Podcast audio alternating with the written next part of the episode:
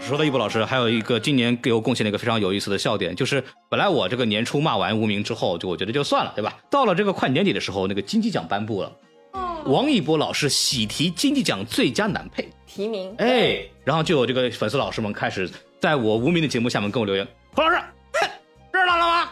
王一博老师提名了啊，专家都认你不认啊？哦，你为什么不出镜？你的表情要出镜。她是个面临尴尬的轻熟女青年。好，欢迎收听新的一集什么电台，我是孔老师。对，然后我们今天呢，看着标题就知道要做年终总结，对吧？我个人呢对做总结没有任何的想法。有这个另外一个台叫宇宙军的小酒馆，他每年都做，每年做啊，然后就是得找人过来总结一下。我说我有我就过来了，让我们真正的主台啊，这个宇宙尽头小酒馆的这个主播打个招呼啊哈。好，你好呀，欢迎来到宇宙尽头小酒馆，我是正在盘点年终的蛋黄酱。Hello，我是不知道怎么回事，发生了什么，然后就开始进入直播的凉凉。嗯，今天这个节目呢，就是我是做嘉宾的，孔老师哭着喊闹着要要来跟我们录年终盘点，对啊，对啊，是没有办法的事情。对，其实我们本来都不想做年终盘点了，哎，这东西好累、哦，就是为了孔老师、啊，这不是因为孔老师吗？好，我们下一个环节，太要命了，没完没了了。来，我们的二零二三年年终书影音复盘啊，就看到什么电影啦、什么书啦、什么电视剧啦，嗯、然后什么娱乐新闻呐，就是给大家自己找一些乐子，找点乐子，把我们的乐子然后分享给大家。就咱们今天主要有两个 part 哈，一个是乐子篇，一个是安利篇。乐子篇主要是，哎，主要是因为你们有没有看那个最近的豆瓣乐子人大赏？没看，这豆瓣已经这么不严肃了吗？现在你没投票吗？我都我投票了，投票，你投票了，我投票了，我投票的是那个安张启强跟安心。强张启强是谁呀？这是张启强，高启强，高启强跟安心。对不起，对不起，对不起。哎，我觉得乐子人大赏就是顾名思义找点乐子嘛。这些什么好评奖啊，其实都不用看，也没什么意思啊。哎，但是什么最难磕 CP 奖啊，最具性缩力角色奖啊，这个就特别有意思。啥啥叫性缩力啊？性张力的反义词就是性，就是这个人看着没有任何的这个想法，对吧？就是这个人一站在这儿，你看到他就清心寡欲，对吧？什么秃顶，然后体重超过一百八十斤那种，身高不超过一米八的那种，对吧？哎，这是能说的吗？这是能说的。我们什么都没说。哎，我觉得什么最好磕 CP 啊？像今年的这些影视剧，就这些提名都 so boring，就 so 无聊。像什么高启强、安心啊，嗯、像什么文东、何道英啊，这些大家都知道嘛，对吧？不知道他们干嘛的？他们都是一些电视剧或电影里面非常热门的 CP 的荧幕情侣，有的是情侣了，有的是搭档，有的是拉郎。啊，对对对，拉郎配。因为说情侣的话，可能不太不让过审。哎，哎，你投票给谁了呀？我刚不是说了吗？强心剂。哦，还有英发英娇，英发英娇这也可以。叫激发英娇，激发英娇，激发，sorry sorry。人家 替兄弟俩还磕还要命了吗？你不是？骨科也不是不可以。哎哎哎，可以了，可以了，可以了。哎，说骨科长相思今年是有真的骨科。哎，那个是表兄妹啦。哦，好吧。而且他们俩不是官。不是还有一个什么什么你的焰火还是什么东西的那个？哦，这个是最难磕 CP。对，我觉得这个最难磕 CP 呢，就比那个最好磕 CP 有意思了哈。就真正的乐子都在这儿呢。获得冠军的就是咱们最近大热的、爆热的剧《一念关山》的男女主刘诗诗、刘宇宁。展开讲讲。他们在豆瓣乐子人大赏里获得了 八万五千票。主要主要是我觉得刘宇宁她已经她的美貌已经快要盖过刘诗诗了。就她的她的美貌不是我们凡人能 get 到的，嗯对，就使得她已经超脱了一个偶像电视剧，我在里面看不见任何的爱情啊，这不是很好吗？大家都在反映说这两年的这个剧里边光聊爱情啥也不聊，对吧？这次你看看人家不聊爱情了。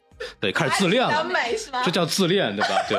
哦，对对对。说起自恋呢，哎，就是咱们还有一对 CP 也是今年爆火的，就是那个燃烧自己照亮他人的宋焰老师。哦天哪！对吧？对吧？但是宋焰老师他这个男演员，他的这个跟女主角比美这个。历史由来已久了，哦早期跟刘亦菲比美就已经被在《三生三世》电影里面，对对对，在那个电影版里面，他跟刘亦菲比美也是让我大开眼界。杨洋吗？想起来了，对，这个剧好像出来的时候就有那个消防队专门做这个视频辟谣，说千万不要这么做。就是宋岳、许沁这一对呢，就是咱们著名的白粥夫妇哈。今年谁没见过宋岳老师锋利的下巴呢？但是我觉得还有一对儿哈，也是不遑多让，就是以爱为营的咱们的男女主实验郑书意两位老师。你就不能看选一个我看过的吗？你们俩都没看过《以爱为营》啊？你难道不知道白鹿老师这张倾国倾城的脸，连女人看了都要为她折服吗？她是不是老演那个头号女配那种角色呀？不是啊，人家哪头号女配，人家是就是大女主，就而且是倾国倾城级的、对，大大美女。对，是倾城之恋的那种，就是国王王子要为她倾覆全部。哎，嗨，我觉得白鹿老师真的是今年霸屏了一整年，我的眼睛和智商都受受到了很大的挑战。嗯，就是上半年在《长月烬明》里跟罗云熙两个人互相嘶吼，两个人一起爱的魔力转圈圈。嗯，下半年呢又在那个《以爱为营》跟《宁安如梦》这两部大热热门剧集里面啊，嗯又跟分别跟王鹤棣和另外一位是张凌赫张啊，张凌克不重要，谈恋爱不重要，对，不重要，不重要，。不重要。无非是换个男谈恋爱嘛，对吧？能不能好磕的 CP 让我们来一点儿？但这一对儿，我觉得孔老师肯定看过哈，啊，你说一说东。，燃冬啊，这燃冬他这个他这个角色的设计，我是真的没有看懂。我只看见很唯美的画面，而且他把那个东北拍的好温暖、好温馨，冷色调，然后就看见有人在那里旅游、滑雪、吃饭、偷书偷书，然后不知道在干嘛散步，然后突然就开始一些搬运冰块儿对，孔老师难道不为冉东正正名吗？它就是一个很欧洲的电影啊，就是讲年轻人在一个地方的生存状态嘛。就按照自陈哲理导演自己的说法，他是一个新加坡人，然后平时在英国生活，投资方是中国的投资方，需要他在一个时间里面把电影拍掉。他就说说，哎，我以前光拍这个东南亚的故事了，对吧？我得找一个我不太熟悉的环境，去描述一些我不太熟悉的群体。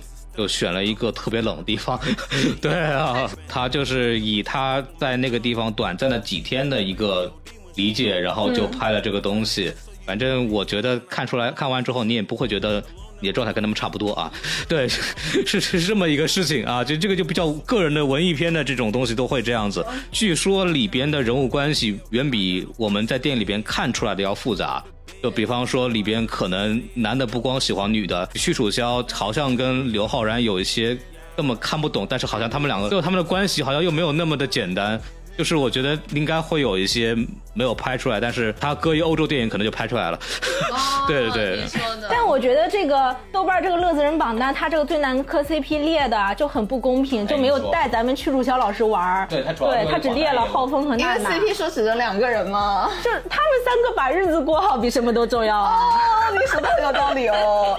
说起来的话，我倒是觉得它让我想到另外一个电影，就是我大概在十几年前，嗯，然后看过一部西班牙电影叫《天使的信》，大家如果感兴趣可以自己去搜，后面的东西都是不能说的。好的，不能说的秘密啊。嗯，对对对，是不能说的秘密。但但是咱们浩峰、娜娜、冉东 CP 呢，就是在豆瓣乐子人大赏里只获得了两万九千票，就有点低哈。而且他们两个人是不是在谈恋爱？那个时候我都不知道。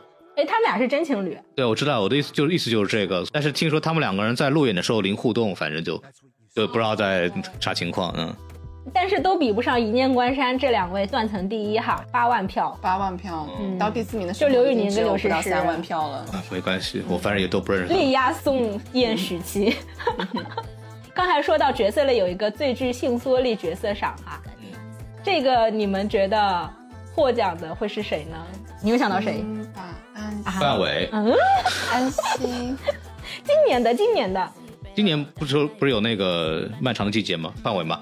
最具性缩力角色最后获奖的是刘宇宁，一念关山。哦，好的好的，依然对此没有任何的概念。但是今年最具有性张力的角色，我也很赞同，就是魏大勋啊、大勋事变，哇，那些那些剪辑大勋老师都在小红书、在 B 站上被我翻烂了，那几个镜头拍的太好了。就怎么说呢？怎么说咱们宋焰老师点燃自己，照亮别人呢？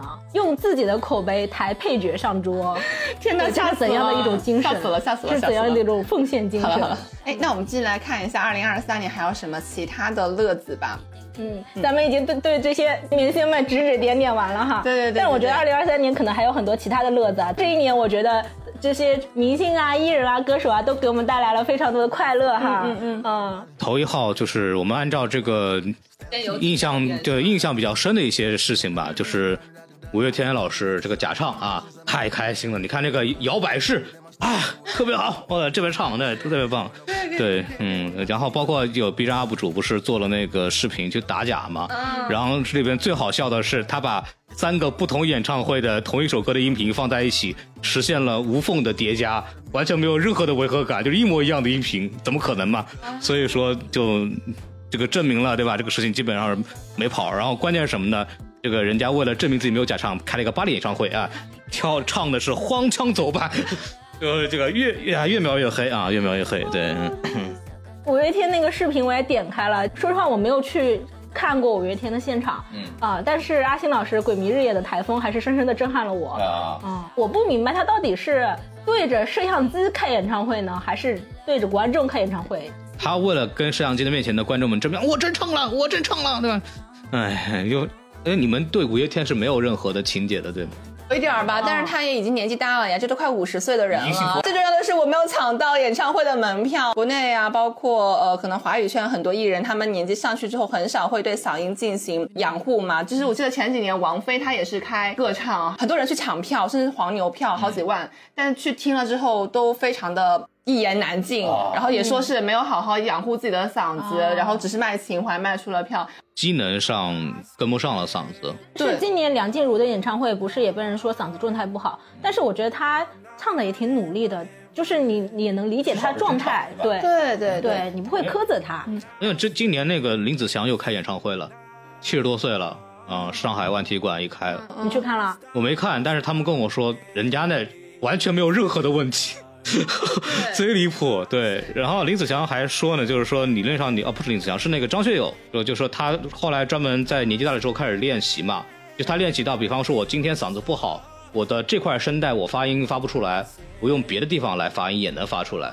就是真正的歌手是会有技巧，能够保证他能够发声唱出来的。对，这个很重要。就是现在因为包括周杰伦现在对吧？周杰伦办法就是降 key 对吧？降 key，然后聊天儿。点歌对吧？对，然后就这种方式来去休息。伍佰老师让观众替他唱，让伍佰老师直接让大家替他唱。对对对。这也算是一个好事吧，就是让大家可以更多的去关注一下新的音乐人。就比如说下个星期我刚看了那个厦门去厦门 shorts 的时候，陈静飞就在啊，是不是？包括前段时间我买了那个生物爱乐一个乐队的门票，然后上海有个地方叫做育婴堂，育婴堂就是大家知道吗？对，上海最有名的 live house。对 live house，我觉得大家可以去看一下，然后他们都是真唱。但是你看，就是比如说我看 live house 都是看。那个嘻哈歌手嘛，啊，对，基本上都是半开麦。trap 这种音乐，它的目的就是蹦。一去说他是歌手，还他还不说是个 MC，那就是为了这个烘托气氛，基本上就是跟着喊就完了，就那种东西。对，所以说像那个说唱里边，其实半开麦是一个特别正常的现象。然后我听那种音乐大大音乐节，我听一整个下午，然后中国说唱半壁江山，什么派克特呀那帮人都在，什么盖啊 Bridge 那些人。后来我听了一下。全部加起来全开麦的只有两个人，一个叫 Johnny J，一个人叫艾热，就这两个人是全开麦唱六首歌，而且词儿都是准的。对，而且艾热最狠的是艾艾热的音都是准的，特别恐怖。但是只有这两个人是能做到这个的。我觉得大家看 live 还是想听真唱的呀。而且老艺人，我印象当中老艺人，比如像张学友、林子祥这种，他到年纪大了以后，他还会专门去上课去提升自己的那个唱功，来去避免一些。嗓音天生衰退的问题，对，像那种五月天这种所谓的摇滚乐队嘛，对吧？就这种唱法是很很费嗓子的。你看汪峰老师一样的，对他年纪大了以后，如果不不去学技巧的话，就就基本上嗓子就唱不上去了，就很蛮正常的。那这也是个好事嘛，就大家对于演出的要求越来越高。而且疫情之后，因为这些。这个中生代或者老年的明星们嘛，就是急于圈钱，对吧？然后就疯狂的开，先去上一下《乘风破浪》啊，《披荆斩棘》啊，然后再开演唱会。呃啊，下一个我也很喜欢啊，Chris Wu，Chris Wu in the building，呃，Chris Wu 贡献过非常著名的一些名场面，对吧？我觉得今年看到呃樊老师就是背叛的这个新闻哈，我还有一瞬间的惊讶，因为我觉得他不是早就背叛了吗？他只是。当时只是看守所，并没有真正的去做那个审理嘛。这次相当于是给他定罪了，就是二审，十三年，给判了，好像是啊，大快人心，特别好。感谢吴老师为中文说唱做出了贡献，并且功成身退，这是一种高风亮节的行为，对不对？对，非常好。既然咱们今天都在 B 站直播了，也不能漏掉另一位老师哈，坤老师。坤老师这个怎么说呢？改。当时很多那个出了事儿之后，就一下子鬼畜区就炸了嘛，发了好多纪念视频，患难时刻方见真爱坤长什么样子。对，这是见者落泪啊！就是你会觉得这每年这些事儿，这男艺人好像怎么他也不奇怪，就还是多看看女艺人啊，多看看女艺人吧，都很努力对对对。哎，下一个孔老师，现在还有一个就是也是非常开心，又是个男艺人啊，也是个男艺人啊，就是什么电台特别爱的一部电影叫《封神》，这不是孔老师什么电台的扛鼎之作？哎呀，特特别好，就我扛们帕子。我们平生第一次就是当天的粉丝数增增量是负的，就是那天，对，太棒了，太棒了，太棒了！这个。谢谢乌尔善。我至今不理解这个电影为什么好看，在我看来，它是一部没有完成的电影，它连做都没做完，嗯，它的它的一些特效镜头都肉眼可见的没有做完，他敢拿出来，就是已经自己要有心里有数了。《指环王》的特效都比他做得好，搞什么呢？哦，是二十年前的特，效 《指环王》的特效有一个不好的东西，就是三部曲最后一幕，他们有一个大远景，就是那个人王阿拉贡登基之后有一个大远景，一看就是特效做的，就那个东西没做好。这样的特效做的很好啊。《封神》里面有个特别著名的镜头，就是姜子牙和那个哪吒、杨戬去到首都的时候，就是比如说有一段不是他们修建那个摘星台吧、摘星楼吧那一段，然后大象出来的那个部分，有一个部分明显的那个镜头，他连那个纵深都没有去做一个特效镜头，哦，就是那个像的特效，对吧？对，贼离谱。哎，我最不明白的是，为什么要有一个《封神榜》能吸取人的灵魂的设定？因为因为一般来说，在这种玄幻片里面有这种设定的，那都是什么呃反派的，对对对对对。按照他的这个设定里边，《封神榜》是女娲创作出来的一个说啊，马看马上这个世界不行了啊，那个礼崩乐坏，说颁给那个这个皇帝，然后他用这个东西，然后天下清明了。呃，如果你都这么妖魔化了，你还我还要你干嘛对吧？现在这个世界还不够乱吗？对吧？套起东南西北都都有问题，都已经渲染半天了，就很莫名其妙。然后原来按照原著的《封神榜》，它是一个，它就是个榜，很纯粹，它就是一个名单。单它为什么要名单呢？是因为这个天上几个大的这个所谓的势力吧，别教、阐教，对，然后对一些这个公务员开始短缺，没有公务员了，然后他们就说那从地下捞点人上来吧。但其实那些人都不想去做天天公务员，没有人想去。体制内很无聊的，主要是就是他们这几个教派不愿意把自己的弟子派上去做公务员，因为太累了，做一线公务员很累的，所以说他们只能从地上捞人。那么地上捞人上来，呢只能先嘎。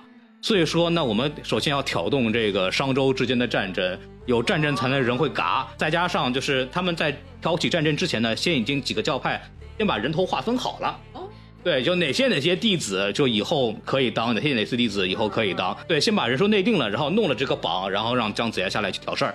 挑完事儿，然后人一死，最后不是要封神嘛？就开始念名字啊！你们已经死了，魂魄勾过来说啊，你这个当不当呀？你你不能说不当了吧？你都已经死了，你不当的话，你只能下去了。那就说那就当吧。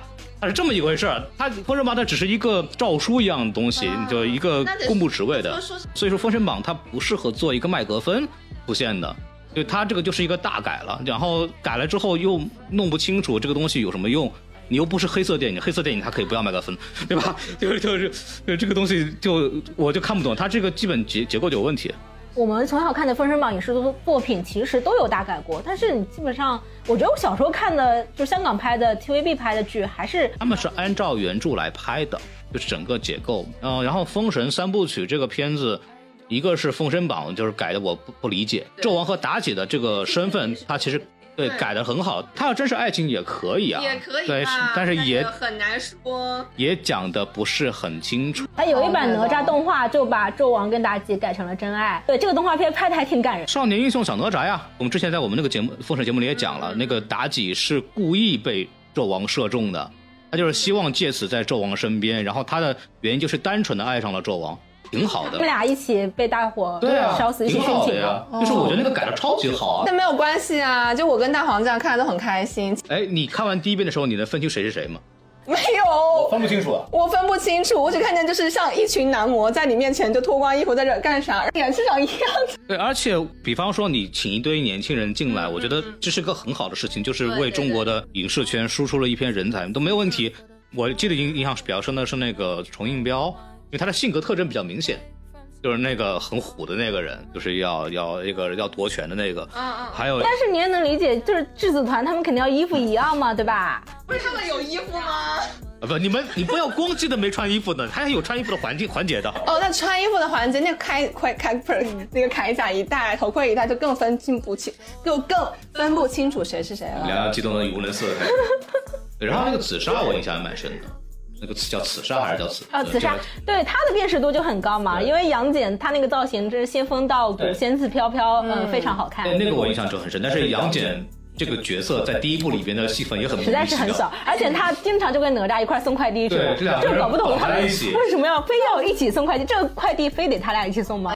我后来想到一个原因啊，就是公务员出差必须是两人成组，啊，就公务员执勤要两人成组，互相监督是吧？对，互相监督。如果如果是单人出出勤的话，是不能算数，不算职工勤哦，大家记住，这是真的。哦太了不起了啊！没想到乌尔善有这样的深度啊啊，那还是要谢谢乌尔善老师给内娱输送帅哥哈。啊，对对对，谢谢谢谢。啊！下下一个就是我们电台的明星成员，嗯、王一博老师。什么电台好像今年给他贡献了四期节目吧？哇哦，对对，热烈、无名，还有呃那个飞机的那个飞行员那个片儿《长弓之王》，对，这三部，还有一部我忘了，反正 anyway，特别喜欢王一博，王一博老师赛高，对吧？热烈这个片子，他在里面至少跳舞的那个部分，就是不需要演技的部分都很好。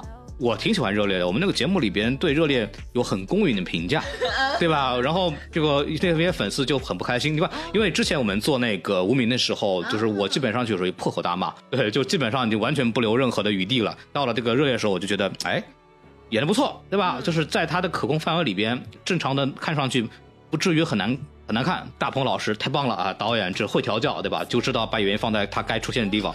但我觉得陈二老师也很聪明吧，嗯。就是陈二老师的聪明之处在于，他从来不给就是咱们脖子哥在无名里面有特写，然后需要做一些表情动作，比如说什么比较纠结的表情或者哭戏的时候，哎，他直接镜头拉远拍了背影，这不是陈二老师的智慧吗？但是你不可避免他是有特写的，比方说他跟那个我忘了那个女演员叫啥了，就是看他他跟那个姘头王一博的脸色就很奇怪，然后开始扭曲，我不知道为什么，你知道吧？他是轻易的做到了把各种五官拧成了一起，然后对形成了一种很特殊的形状，有一个舞台谢幕的动作，嘿，对吧？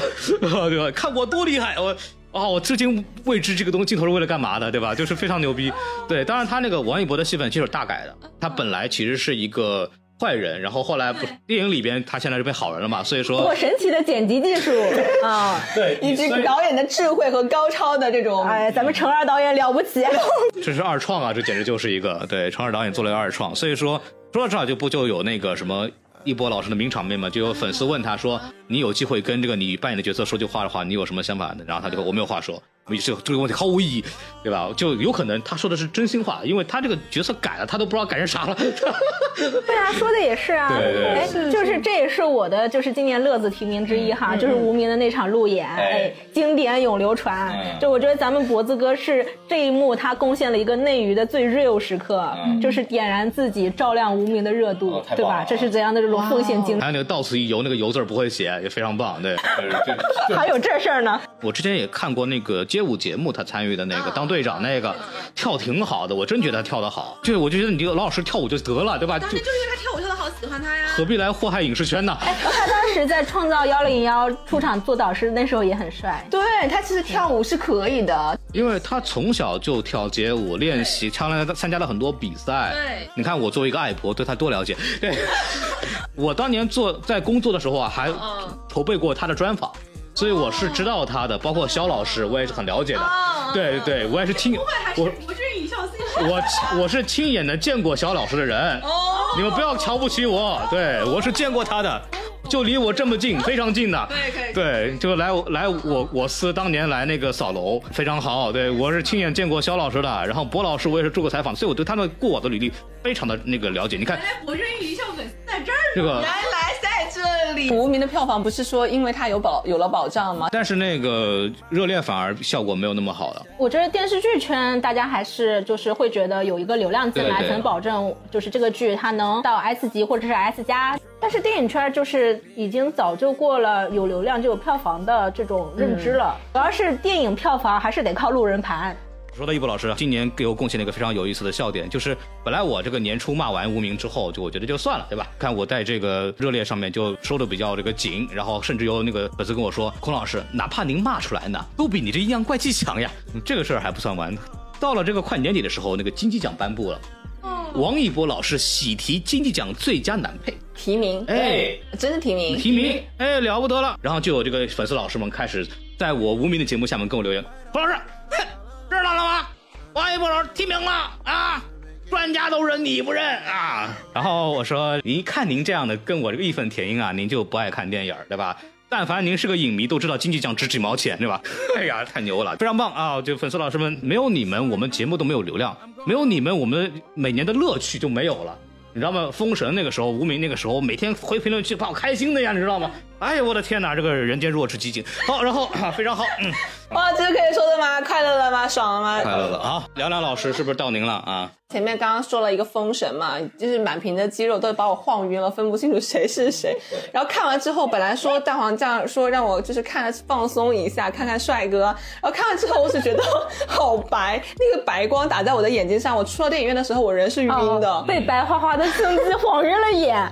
但是我们今年还是看封神看的很快乐，就封神快乐对对对，谢谢封神带给我对，们看得很快乐，但头晕是嗯真的晕。今天有一个电影呢，我忘了是啥，它声势很浩大。哦，好像是一个讲孤注一掷缅北的吧？啊，孤注一掷。这片子太牛逼了，这个我们什么电台太喜欢这部电影了，给我们带来了很高的热度，让我们上了热门榜。孤注一掷这个电影，我感觉我是真的没有看，但是我好像又看了。因为我虽然没有走进电影院，但是我在各种各样的社交平台上，已经通过各种方式，就像看那个线下沉浸式的话剧一样，把所有的片段全部看完了。短视频式电影，短视频式电影，对，虽然我不知道它具体连贯的剧情是什么，但是我知道每个剧情点是什么。那那个短视频平台上全是那个就是王传君在那拜佛，对吧？拜佛，然后打人，然后所有的暴力场面、刺激场面，男主角京城去旅游发牌，哦，对，坚持发牌，就所有的画面我都有了。对，知道的知道你们在说孤注一掷，不知道还以为你们在说篮球呢。发牌是拜佛。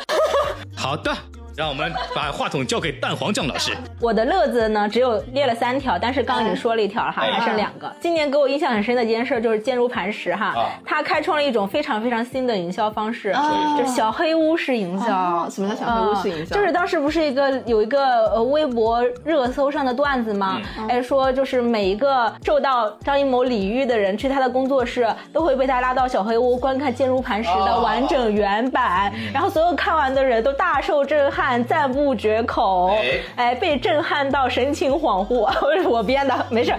当时这个段子很火啊，咱也不知道真的假的啊，但是哦是真的呀，哦行。但是我觉得这件事儿呢，它在像是电影宣发已经卷成麻花，竞争这么激烈，就像刚刚像《孤注一掷》这种电影哦，就是这么会做抖音营销。哦你看电影宣发市场啊，已经这个样子了。但是呢，坚如磐石依然找到了新的流量密码哦，就为内娱电影的宣发打开了一种新思哇，天路。哪，不敢相信！这是自爆式营销嘛，就是这就大胆，我就是被删了，通过这种方式来去博这个眼球。勾起一个虚假的那个饼，对吧？吸引大家去电影院观看。呃，我觉得《封神》的乐子实在是太多了。对封神吗，像《封神》年底又贡献了新的乐子，就是咱们的陈牧驰老师啊，哎哎，就是跟他的前并头，就是前前男性好友啊，吴楚一老师，啊哎，两位的兄弟情大戏哎哎哎哎哎，嗯，就咱就是说，虽然单改这个电视剧品类已经逊了，就哦看不着了嘛，但是我们内娱有自己的原单呀，嗯。吴楚一老师的几场直播，哎，这不比晋江文学城好看吗？那你们觉得评一个乐子冠军是哪一件事儿呢？那我们三个人都提名了一个，我们都提了封神吧，都提了封神，就是三票，三票全票当选。全票当选封啊、话题度实在太高了啊，非常棒啊！好，乐子讲完了，咱们来聊点正经的案例。好，我们的 Part Two 安利篇。我们今年看过什么电影啊、电视剧啊和一些书？我一直都很少看书，我也没有看过什么书。对对对，我们在准备提纲的时候，就有一个书的这个环节嘛，我看了一下，说跟那个蛋黄酱说，呃，我好像没怎么看书。蛋黄酱说没事，我也没看，看凉凉吧。然后凉凉说我也没看，太要命了这。怎么办？但是你们有时间看完一本完整的书吗？我们还是看了，但我们一块聊。对对，不是先不是先聊电影吗？好好，这一趴咱们就纯纯主观哈。当时在聊乐子之前，我们就应该先割一下席，对不对？我们跟洪老师这种老蠢直男这种划清界限。没有，你看你跟我们认识这么多年，多好！孔老师是个好人，啊，啊，怎么回事？已经发好人卡了。太要命了，太要命了，嗯。先来聊聊年度电影，分华语片跟海外片。华语片、海外片。哦，今年对这个华语电影我非常喜欢。我今天说到三部呢，两部是已经在院线里边见到的，并且我们也确实做了节目的，一个叫《宇宙探索编辑部》和《永安镇故事集》。对，这这两部就是当年在二一年的平遥的时候共同出现，拯救了我的平遥之旅。对，这两部电影确实是非常的出色。然后，《宇宙探索编辑部》我一直的评价就是，如果我有能力和有天赋拍一部电影的话，这就是我会拍的东西，一模一样。我也会拍这种，东西，就是它就是我心中我想拍的东西，然后有个导演把我拍出来了，所以说我特别感动，因为他讲的一个东西就是一个离情所居的，但是你有自己的一些莫名其妙的理想的一些执念的人，这部电影是很好的照顾了他，他把他的内心世界给大家剖出来，然后他告诉大家他为什么去坚持，以及给他了一个很温暖的结局，我觉得。这个对我来说，就是如果你跟这个电影里的主角有心意相通的部分的话，你会非常非常的感动到，被导演的这个温柔的笔触，再加上他的复古的那些那个玩法，他的一些伪纪录片的玩法，他的一些包袱，就是因为这个孔大善导演是一个包袱很阴损的人，对，它里边有一些暗梗或者有一些那种小小各自包袱，文化人的那种心对思。，那种骚包袱实在是太喜欢了。对，因为之前我因为我们这个电台做过这个节目，然后他之前拍过一篇一个短片叫《文艺片闷死人》嘛，对，然后那个短片我特别喜欢豆瓣上。也有词条。对，阴阳怪气那个劲儿啊，对对，太太像我了，知道吗？对，所以说我这部电影真的，它是我的人生电影，它已经不是年度电影。然后《永安镇故事集》就是另外一种风格的幽默，就是魏淑君就是一个锋芒毕露的这么一个人，然后他用了三周时间临时接锅。把这个东西给弄出来，就觉得非常牛逼。然后它里边暗讽了很多影视圈的一些现象，包括有很多自嘲嘛，对他自嘲自己的大男子主义什么东西，就特别逗。但他在这个三周里边，反而这种浑然天成的结构变得很精巧，然后他的一些运镜处理一点并没有马虎，就是我觉得真的是很有趣。如果你是一个对影视比较了解的人，对这个行业比较关心的人，你在里边可以得到很多的快乐。就是可惜的是，这个电影它的打的人实在是太狭窄了，然后再加上制片人在发癫。对，制片人惹火了他的核心群体，这个就没有意思了。你有你有见过制片人为了电影去打影评人的吗？对吧？就这个呃这个这个这个东西不是把他的核心受众给嗯电影里不是也黑了一下影评人吗？哎呀，对，反反正我觉得黑影评人倒一回事，但是我觉得那个发疯有点过分了。哇，有的时候我已经分不清是真疯还是假疯了，但是但是封完之后票房还是几百万，就是很可怜，他就封也没封起来嘛。对啊对啊。你说当年人家那个唢呐那电影，我有点忘了，人家一跪，人家跪出票房了呀，方丽，对吧？还有部电影啊、呃强烈推荐大家，就叫《银河携手》，它是一个讲两个编剧的北漂生涯的故事。它跟其他的行业内的作品不一样的是，它是一个更泛化的喜剧，它有很扎实的喜剧类型片的结构，包括他请的演员是三狗组合嘛，就是大家比较熟悉的木子跟何文俊，对嗯他们就是这些比较成熟的喜剧演员，他的情感核心不是创作，而是北漂人的生活对，他们的感情，他们的一些困难等等这些东西，可能捎带脚的，他是只是说把他们放在了编剧行业而已。所以说它里边有内部梗，比方说长影那种地方，对吧？就是那种影视行业的人才会知道它这个东西为什么要在长影。但还有很多的梗是一个北漂青年，或者你有过那种群居生涯，或者你在一个在大城市漂泊的时候，你有认识一批志同道合的朋友，这种情感在电影里边也是呃存在的，并且它是普世的。所以说，我是觉得就是大家不管对影视行业感不感兴趣，这个片子都是可以看的。对，对《永安镇故事集》的感受跟孔老师就是有一定相似，但是 大体上相反。就它是三段式结构，它的第三段确实很乐子哈。对呃，但是看的时候你确实会乐，但是看完之后你又觉得好像有点自恋，不是有点自恋，是非常自恋。是的，是的。但是我是喜欢自恋那个劲儿的，就我觉得导演年轻导演为什么不能自恋？对我是觉得 OK，然后我还挺欣赏这个东西的。但是那这个东西反正仁者见仁，智者见智的事情。嗯，反而我更喜欢《银河携手》，因为《银河携手》它虽然讲的也是就是影视圈的故事，主角的人物设置是编剧嘛，啊，混影视圈的，然后想就是梦想成为著名的编剧，然后获得成功之类的。嗯啊，但是我觉得他在创作上和叙事风格上，他更多的是一种商业喜剧片，他并不是就是纯圈内人自嗨，他还是要拍给大众去看的。嗯，而且《银河携手》他能把圈内梗在在影片里用喜剧的方式解释的让观众明白，我觉得这一点就很不错呀。哪怕你不是业内人士，你就是看一个在大城市里打工的年轻人的生活状态，我觉得也是很好玩的。对对对。然后我今年的话，我只提了一部电影，就是《宇宙探索编辑部》。嗯哼，对这个片子看下来之后，我的感觉是很舒服，对吧？它是一个纪录片，我不晕，我喜欢看纪录片，它那个纪录片的调调，你会觉得那不得多看点娄烨？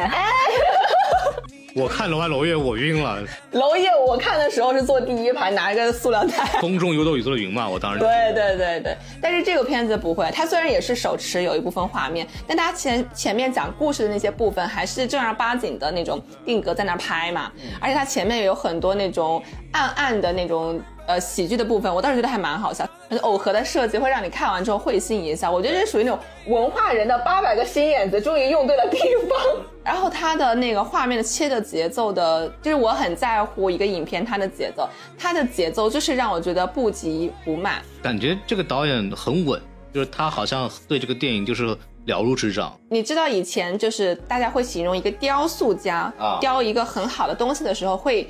他会说：“我没有把它雕出来，而是它已经存在在里面，我只是把多余的东西去掉。挖出来啊！哎，对对对，然后我觉得这个片子导演给我的感觉也是，这个片子它已经天然存在了，我只是把素材东西放上去而已，一种浑然天成的感，觉没。错。我觉得《宇宙探索编辑部》，当然这部电影内容也很有意思啊，但是我觉得更有意思的是，它作为一个非常这么个人的文艺片，为什么能获得这么大的流量曝光以及票房？嗯。啊、这一点是更有意思的，因为我上面也写了《涉过愤怒的海》嘛，我是觉得《宇宙探索编辑部》跟《涉过愤怒的海》，它都相应相应的对应了两种今年就是大家普遍的精神状态，也就是发疯，发疯。发疯，发疯，今年好像发疯是一个关键词儿。但宇宙探索编辑部他并不觉得自己是发疯，他会觉得自己很坚持，但是外人觉得他在发疯。对他其实也是挺疯的，对，就那个骑着那个毛驴儿那个，对，那个太牛了，我的人生镜头。怎么骑马不算发疯骑毛驴儿，就算发疯呢，这歧视哦！我跟你讲，你看看人家这个封神里边，你敢说人家骑马是发疯吗？骑得多帅呀、对不对？怎么敢喷封神呢？我们的这个了不起的中国电影工业的最高峰啊！啊封神是我们的乐子冠军呀，哦对呀我们深受我们喜爱呀。哦对嗯对，但是我觉得《宇宙探索编辑部》跟《涉过愤怒的海》的风是两种风，一种是情绪稳定的风，一种是情绪爆裂的风。啊，嗯，情绪稳定怎么疯呢？情绪稳定就是我并不觉得我发疯，但你就觉得我发疯。啊，就是你好，然后把电锯拿出来了是吧？对 一会儿不疼的啊，没事的啊。对呀、是一本正经胡说八道。我之所以觉得《宇宙探索编辑部》今年能被大家喜欢，就是因为大家需要一些这样的叙事，不再是描写就是成功，不再是描写奋斗。对嗯，反正也成功不了嘛。是的。对，今年大家精神状态都是这样的啊，就是还有人会相信成功奋斗就是努力，我明年就能涨薪，明年就能升职的叙事吗？我们已经不想在大荧幕上看见这样的叙事了。哇、你这样一把话题带的好严肃，有点害怕。嗯，但其实说起来，我觉得失败者 loser 也会要有被认可、被看到，我觉得也是这个片子比较打动我的一点。像刚刚《银河携手》，我觉得也一样啊，就是《银河携手》的主角两位主角嗯也不是成功人士，他们努力写剧本，到最后还是一无所有、嗯啊。但是就有什么他们剧本后来被那个未来被发现了，科幻题材的。在未来变成了人类最后一部人类自己写的剧本。我们是不是把这个电影剧透完了？还没上映呢。没关系，但是你看，无论是宇宙探索编辑部还是银河携银河携手，也是我们想看到一些普通人的叙事，甚至是失败者，甚至是边缘者，从而就是我们能从里面是找到安慰，找到治愈。呃，我我其实最大的感受是，终于有人去说去描写那些人的东西，并且告诉大家这没事的。对就没有关系的，就是失败就失败了嘛。没有成功也没有关系，但还是日子可以照我过。我觉得孔大山是个特别温柔的人。嗯，法兰西胶片老师对他的那篇采访也特别的出圈。你第一次看到一个电影导演的采访能够在微博上热搜，嗯啊、但是我觉得孔大山的这种状态就是很代表了我们今年就是很多人的精神状态啊。爱人又怎么了？然后不想努力又怎么了？不想社交又怎么了？这里面有个陷阱哦，就是因为他已经拍了一个作品，然后已经获得了一些名气，所以他才有资格说这样的话。对，其实像我们也可以不社交，不能，但没有人采访我们嘛，对吧？呃，人家好歹拍出来，而且他当时就是拖延症啊。郭帆他是郭帆是他的监制嘛，然后郭帆很着急，因为他拍《流浪地球》忙死掉了，就没时间睡觉了，就基本上你就可以理解为郭帆在一个卷到极致的环境里边，他花钱帮助孔大山拍电影，孔大山拍完之后。不盯后期，在那玩游戏，你知道吗？对，然后孔大山就说啊，我拍完了，我导演工作完了，那个后期你们剪吧。然后他这种，然后那个郭帆说你你人得在啊，对吧？就是你得拍啊，你得看啊，这是你的电影啊，对吧？没有人会替你盯的。孔大山就啊、我还要盯，然后以至于郭帆到后来，每天他本来《流浪地球二》的日程就已经排到已经没有时间睡觉了，他为此专门还为孔大山批出两个小时定他的剪辑，你知道吗？就是爱他爱到这个程度了，对。一个极致的阿爷人需要一个工作狂来 push 他。哦天哪！今年跟那个 First 的时候，跟张小贝老师和《流浪地球二》的编剧杨老师，我们三个人吃了顿饭，然后听他们讲说，这个《流浪地球二》的郭帆基本上你可以理解为不睡觉，就是那种差一点点就做不完的那种状态。对，所以说当他当他就提到说这个郭帆还专门为孔大山匀出两个小时看他解析的时候，当时就我去，孔大山你何德何能啊？对，我觉得孔大山特别可爱啊，呃，但是我不会想跟他一起工作。就是这个问题，所以我我们今天在聊，比方说说我们好像有权利失败，或者我们有权利好像不去努力，但实际上我一直在反思的问题是，那么我们不是一个人，我们我们是社会人，我们有合作伙伴，我们有朋友，我们有亲人，就是我们的这种不好的状态一定会影响到别人的，所以我还是尽量说我们能够振作起来，还是要振作起来，就是因为你不光只为一个人活着，我是这么觉得的。对，但我是觉得。有时候大家需要一个嘴替来发帮助自己发泄情绪。你看那些说着我要躺平的人，其实可能是最卷的。对，就是说着说我不想做播客，我一一个月更了十期了。对你就是一天到晚，然后说要休息，也不干了，不干了，然后一个月更十期，气死我了！卷王本王，卷王本王，然后喊大家躺平，就是那种说我没复习，我没看书我根本没有考，好没有看好吗？我这次就裸考啊，然后哎成绩出来，我怎么就考了九十九分呢？啊，还有一分是因为刚刚发的，是不是？下一个，下一步。哦，我我也想推荐一个《梦的背后》，它是个纪录片，就是风雨云的那个纪录片。啊，我知道嗯，这个纪录片它也没有什么所谓的结构、镜头语言，通通都没有。对但是它把整个就是娄娄烨整个剧组背后的那种窘迫，那种就是跟乌尔善，乌尔善不是封神也做了纪录片嘛，就是那种井井有条、非常工业化的啊。所以对于呃孔老师刚才说乌尔善不不擅长项目管理，我觉得我是有点不同意的哈。他的呃纪录片就显得他非常的擅长因为是他的纪录片呀，项目管理好不好看成片的呀，不能看他这多努力吧，哥哥多努力啊，对不对？对，但是整个封神剧组它还是一个工业化管理的一个模式嘛，对吧？么做？对，是的，呃，但是梦背后就完全截然相反，你会感觉这个剧组真的能拍成吗？这不是个草台班子吗？这是娄烨的剧组，哎，娄烨剧组不都一直这样吗？呃，是的。是的，他把剧组背后那种，呃，比如说人与人之间的一些小心思啊，演员之间甚至跟导演有争议、有不同观点的地方，对 还有 甚至是哎，剧组人员今天的盒饭没到，盒饭误了，然后这种事情就各种乱七八糟、鸡毛蒜皮的事情，毫不遮掩的给你呈现出来了。哦，愿意加入这个行的人本身就情绪很重的人，然后每个人都有很多的心思，敏感。文艺表达它就是一个情绪调动的东西嘛，所以每一个人都很有情绪，而且每一个人进到一个组里面，因为我自己自己也传过剧组嘛，然后也待过剧组，我刚刚在凉凉的剧组里边客串了一个角色，对对，就是搞了一个独立的小短片。然后每一个人他进到剧组，其实都带有不同的目的。有的人是因为喜欢，有的人是因为朋友帮忙，然后有的人他是有自我表达。每个人通过不同的关系进来，虽然明面上大家都是要有一个目标，对然后去把它呃朝这个目标做完，但是又因为每个人都怀有自己的想法，所以这个事情其实常常就会很复杂。而我当时的工作就是让每个人顺利的，至少在一个平稳线上，让他把它拍完。对，为什么不给我多一点镜头，对吧？就是那种。啊 这倒没有，这倒没有。这个这种事情一般会发生在前期，就在找演员的时候啊，在谈的时候啊，就已经开始要对剧本进行指指点点，台词进行指指点点。对，嗯，嗯，对，对。但是呢，你又知道娄烨的作品，你是非常相信他的能力的。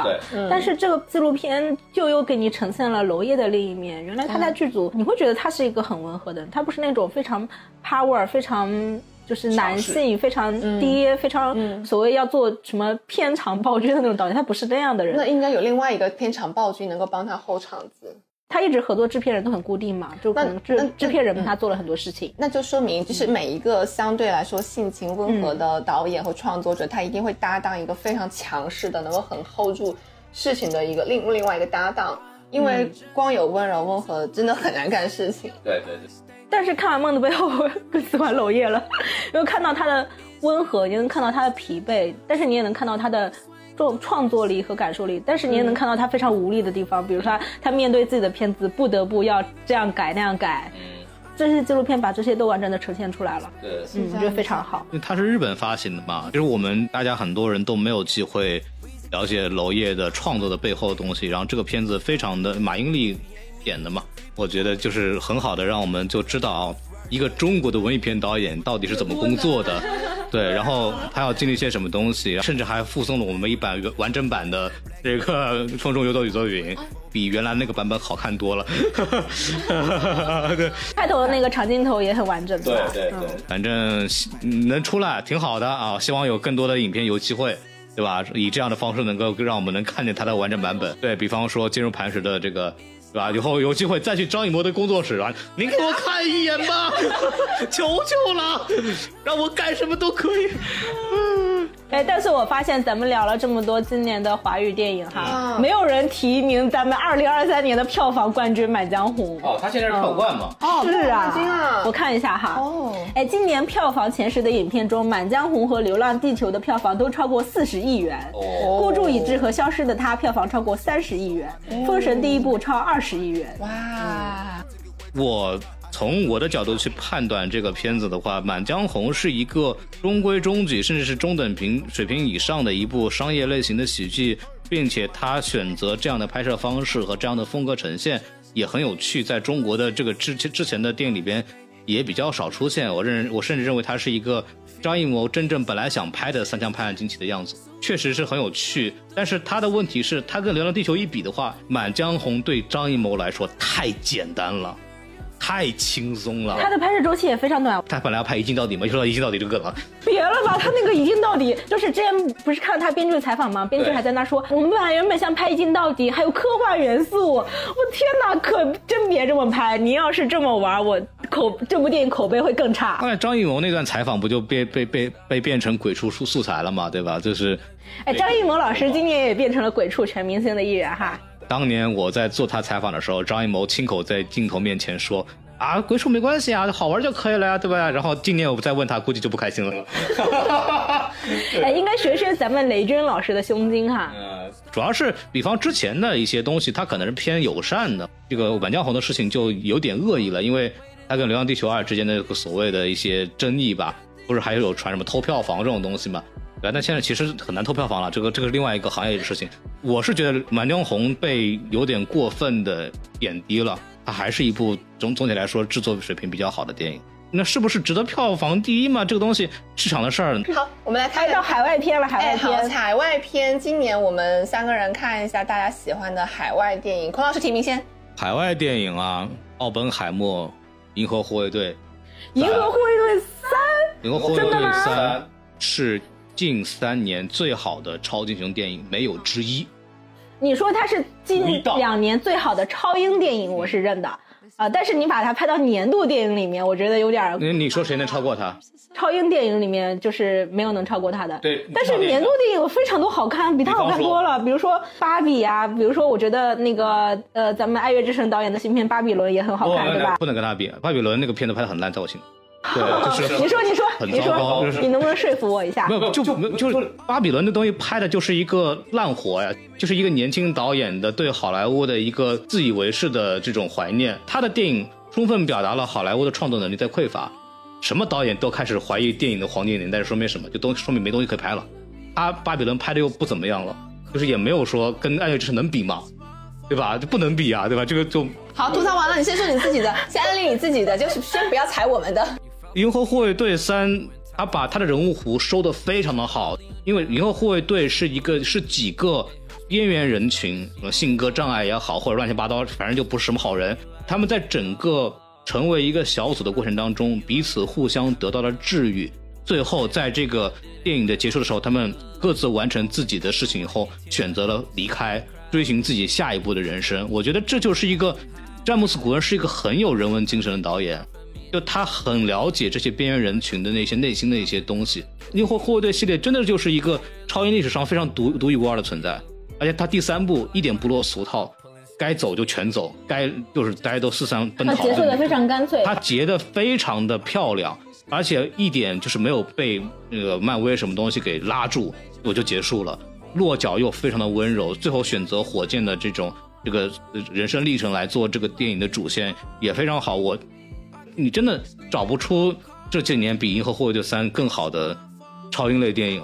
他能结束的这么干脆，是不是因为男主跟漫威合约到期了呀？没有他我不知道他们合约有没有到期啊，他的结束干脆。是因为他跟华纳的合约开始了。啊哦，是哦 对哎，咱们 DC 新贵果文老师，你想看这么多从漫威所谓的爆发开始，有哪个导演一个导演能拍三部超英题材，并且结束的如此的完美的？没有啊，就是詹姆斯·古恩的《银河护卫队》系列啊。这部电影对人物的细腻的刻画，就是跟最近几年那些烂活儿真的就很不一样，不是一个档次的事情，所以我真的很喜欢。雷神就一部比一部烂。对啊，雷神雷神还换过一次导演的，然后第四部瓦瓦蒂提直接就失控了呀，就开始瞎搞胡胡搞了。我们前两天在聊这个海王二的时候，我们在说啊，今今年好像没有就很很好看的超英电影，然后就有个朋友跟我说，哎，你们。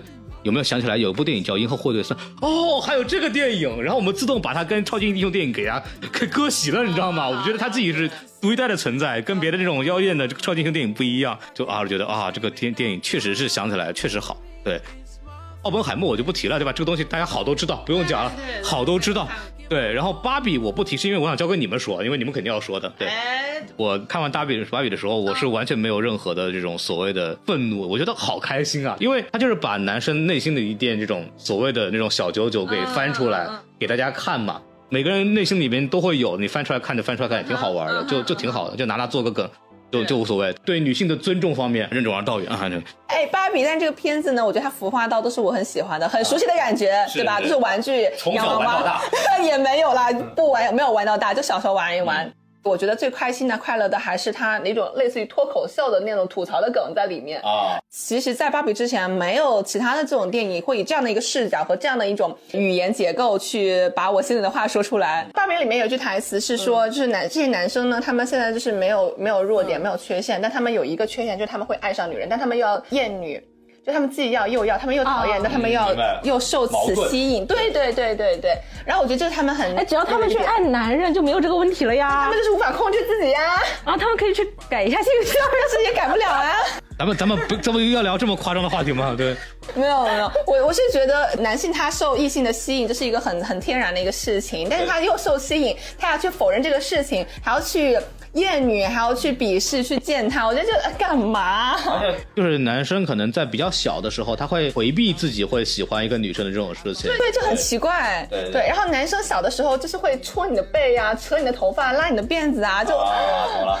对，就就很莫名其妙的事情，就没有正确的引导一，些愚钝的吸引注意的方式啊。就 是一些很很莫名其妙、不能理解，就是让人觉得很烦的一些、一些事情。影了。好，我另外一个是一个跟 Barbie 截然不同的类型，然后是今年我在北美看的，叫 John Wick 四，然后它的中文名字让我看一下，极速先锋啊，极速追杀。张卫可这个系列好像在国内是没有上映过的但。在国内也很火，它就是那种不用带任何脑子，就是爽不。用就是爽，不用就是爽，就是爽。我跟你讲，我就看它之后，我就会觉得电影没有必要那么有教育意义，也没有必要那么的有这个深深刻的道理，你知道吧？就是一个情节故事非常简单，就一个男的他老婆死了，他的狗被杀了，然后他去找这个为狗报仇为狗报仇。但里边的人穿的衣服挺严实的呀，你怎么会喜欢呢？你个你看，你看他这个西装刀枪不破，你知道吗？还有防弹功能，怎么也扯不坏。难道不就是因为基努里维斯很帅吗？基努里维斯，就我看完之后，我是跟阿酱还是我其他朋友说，帅哥是什么？真正的帅哥就是老了也是帅哥。费翔，费翔，嗯哦对，费翔真的帅哦真的帅，真的太帅了对对对。然后以及 John Wick 这个系列，我觉得他的动作设计、他的画面都很有美感，就是享受画面的美感，享受这个音效，享受这些动作，就完了，没别的。而且基努里维斯因为这个系列翻红了嘛，有一点点感觉。对我也蛮喜欢《极速追击》，就是 anyway 就是所以就姜维克这个系列吧。当时我在电影院，我第一次看是在电影院里边，因为我在美国嘛。我之前也在节目里讲过这个故事，我跟汪老师两个人本来要去看《五十度黑》，然后我们就是到早了，到早了。美国电影院是这样的，你只要进去之后，你随便进那个影厅，没人管。所以说，因为我们看还有半小时开场，我们去别的厅转一圈吧，然后就看到正好那个 John Wick 说，哎，这个之前没看过，进去看一眼。然后王老师就两个人就进到坐到前面空的座位在那看，就在美国很正常。对对，看着看着那个到点儿了，那王老师跟我说，老师，嗯，走吧。说你去看吧，我要看这个。对是对，我记得是《姜维克二》，我看的时候是。然后王老师为什么不看呢？他看到那个 jonwick 被车撞了以后，直接站起来，他就开始愤怒了，完全不讲逻辑啊！这个电影怎么回事？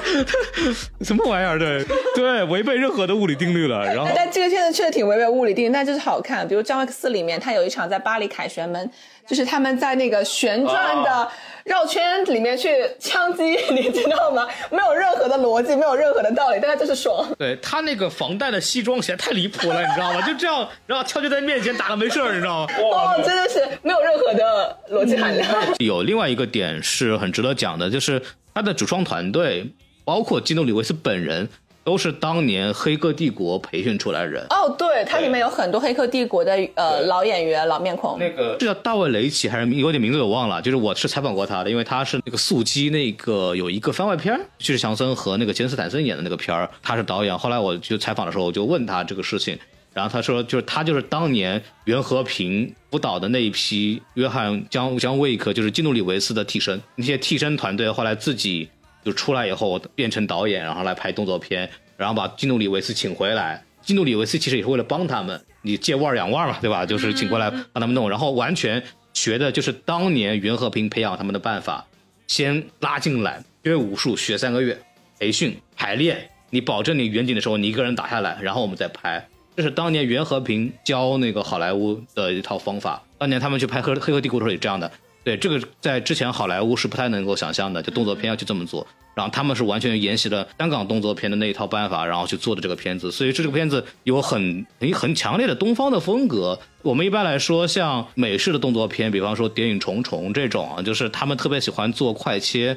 短平快的那种剪辑，拍近景来去体现动作凌厉感。但是另外一个方面，我们就知道啊，就是演员不会打，就是但是港片，你看，特别是老的武侠的电影、老的功夫电影，很注重长镜头加上大远景，因为他们想表现出来那些演员是会打的，他们是经过训练和培训过的，他们打得很漂亮。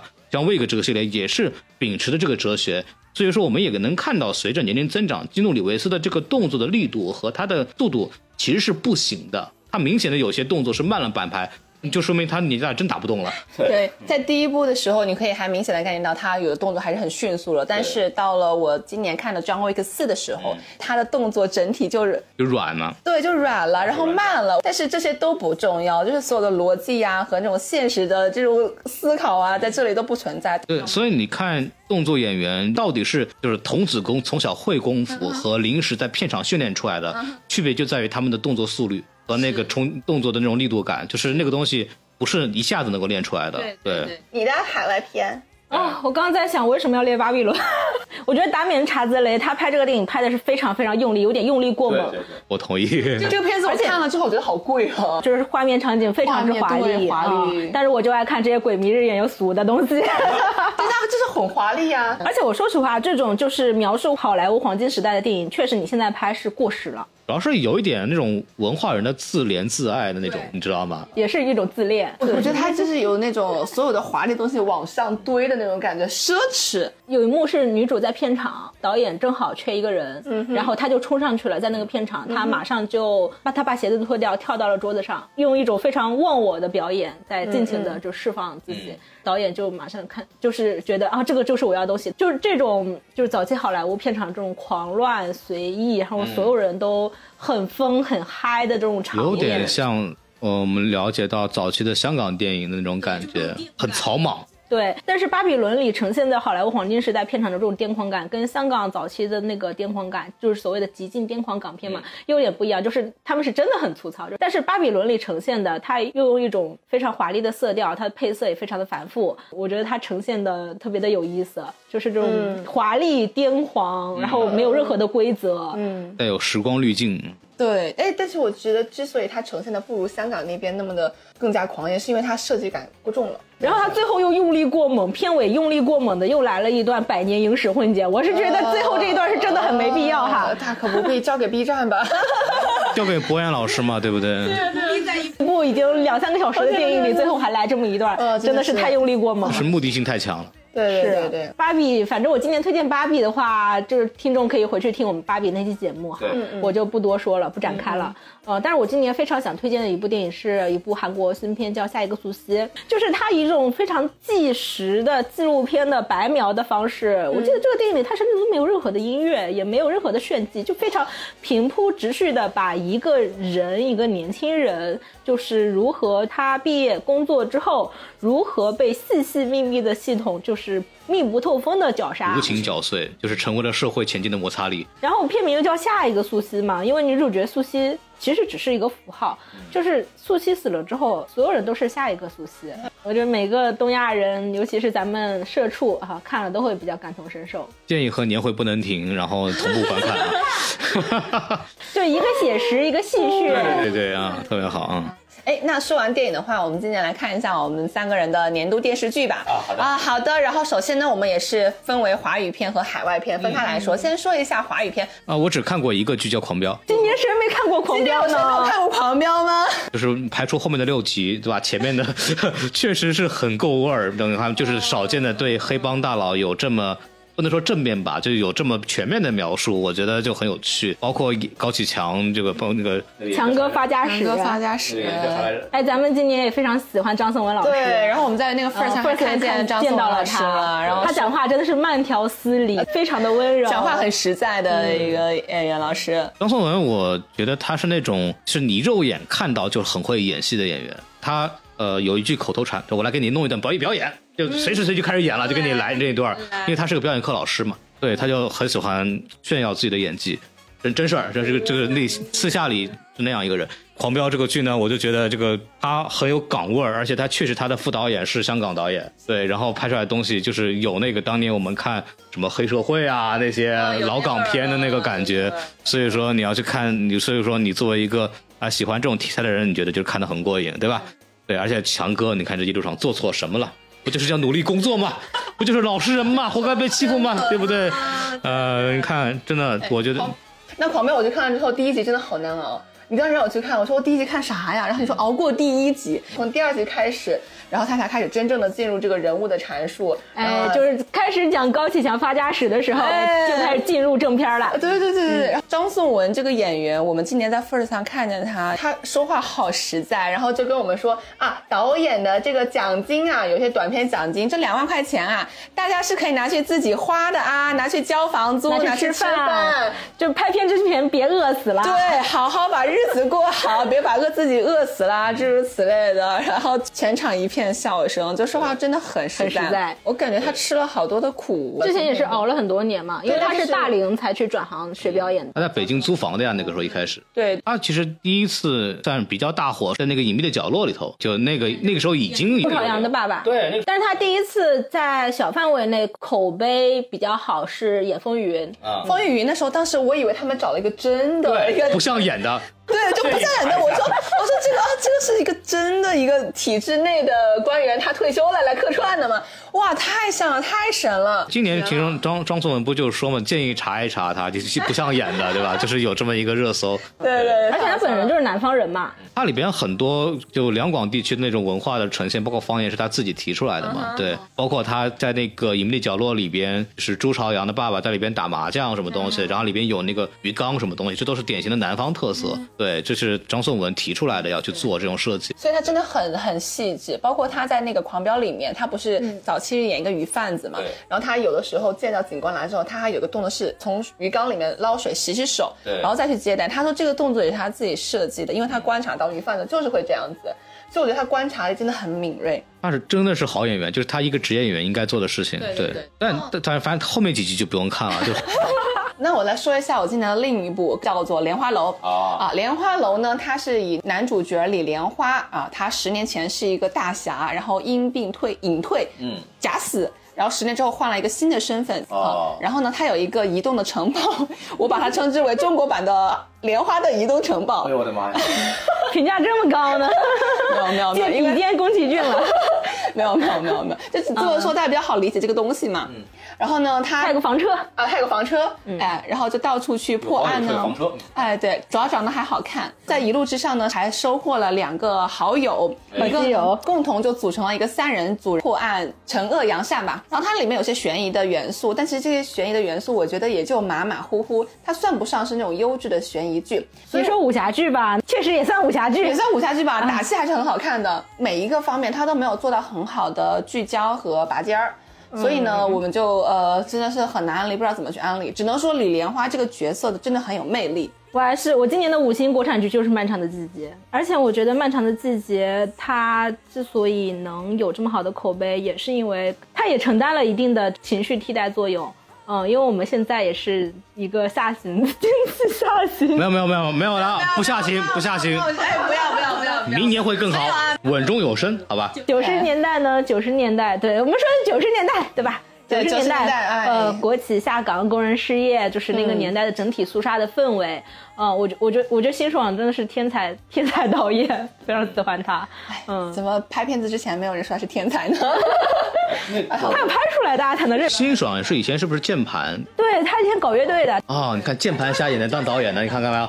哦，这下对，辛爽导演就告诉我们了，键盘侠也能当导演。什么鬼？这都哪儿跟哪儿啊？我觉得《漫长季节》还贡献了年度名场面嘛，就是最后范伟追火车那一句“向前看”，啊，廖莎，别害怕，不是那个，廖沙别害怕，火车在前面停下来了。哎，真的，这一幕我觉得跟《太阳照常升起》很像，嗯有一些遥远的共鸣。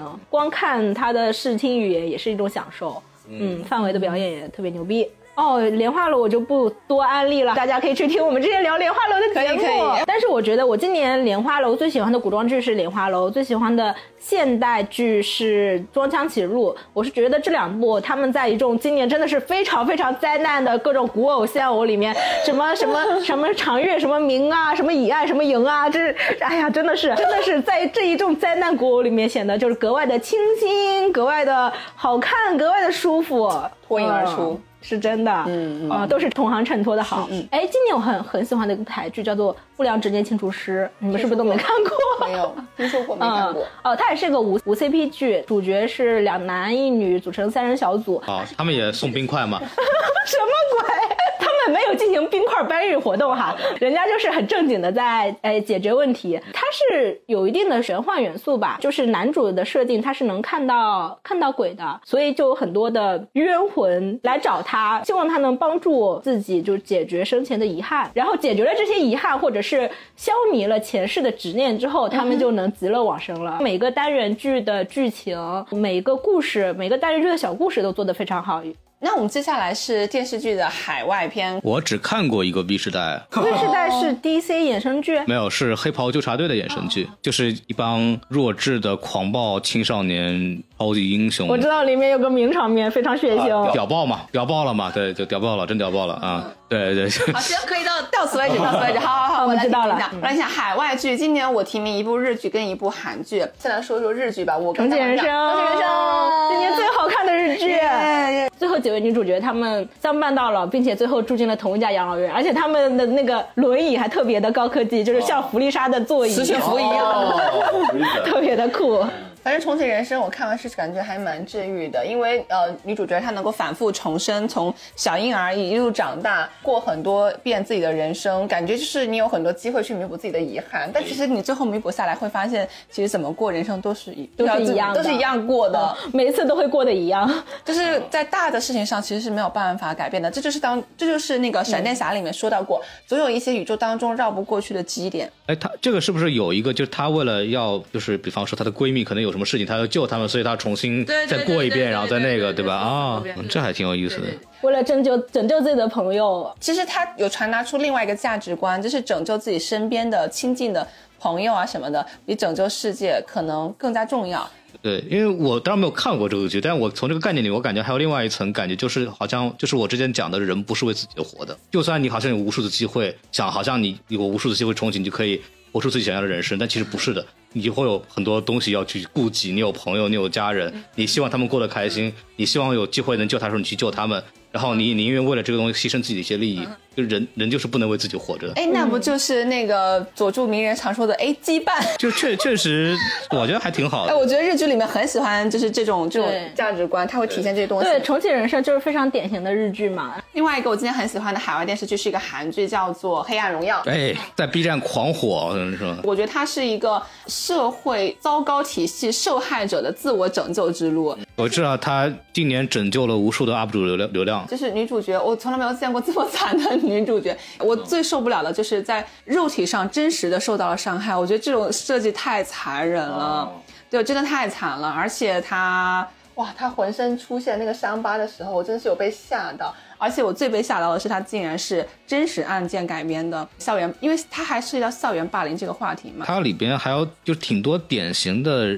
就是人的那种案例吧，就比方说里边会聊到破就是败坏的或者是比较奇特的母女关系，坏掉的关系，所有的关系，基基本上都是坏，都是坏掉的。爱情也是坏掉的，就是那个不爱女儿，对，老老公不爱老婆，对，老婆也但是颜真很爱他的女儿，那颜真很爱他的女儿的。哎，我觉得颜真的那个养父也挺爱他，何道英也挺爱他的女儿的。他小孩是无罪的嘛，就是颜真就是流露出这一点坏人真心啊、就让人印象很深。是他他表现出一点母爱，就能得到大家的同情啊！他很爱他倒也不是同，情，但是你会觉得这个人物更立体了。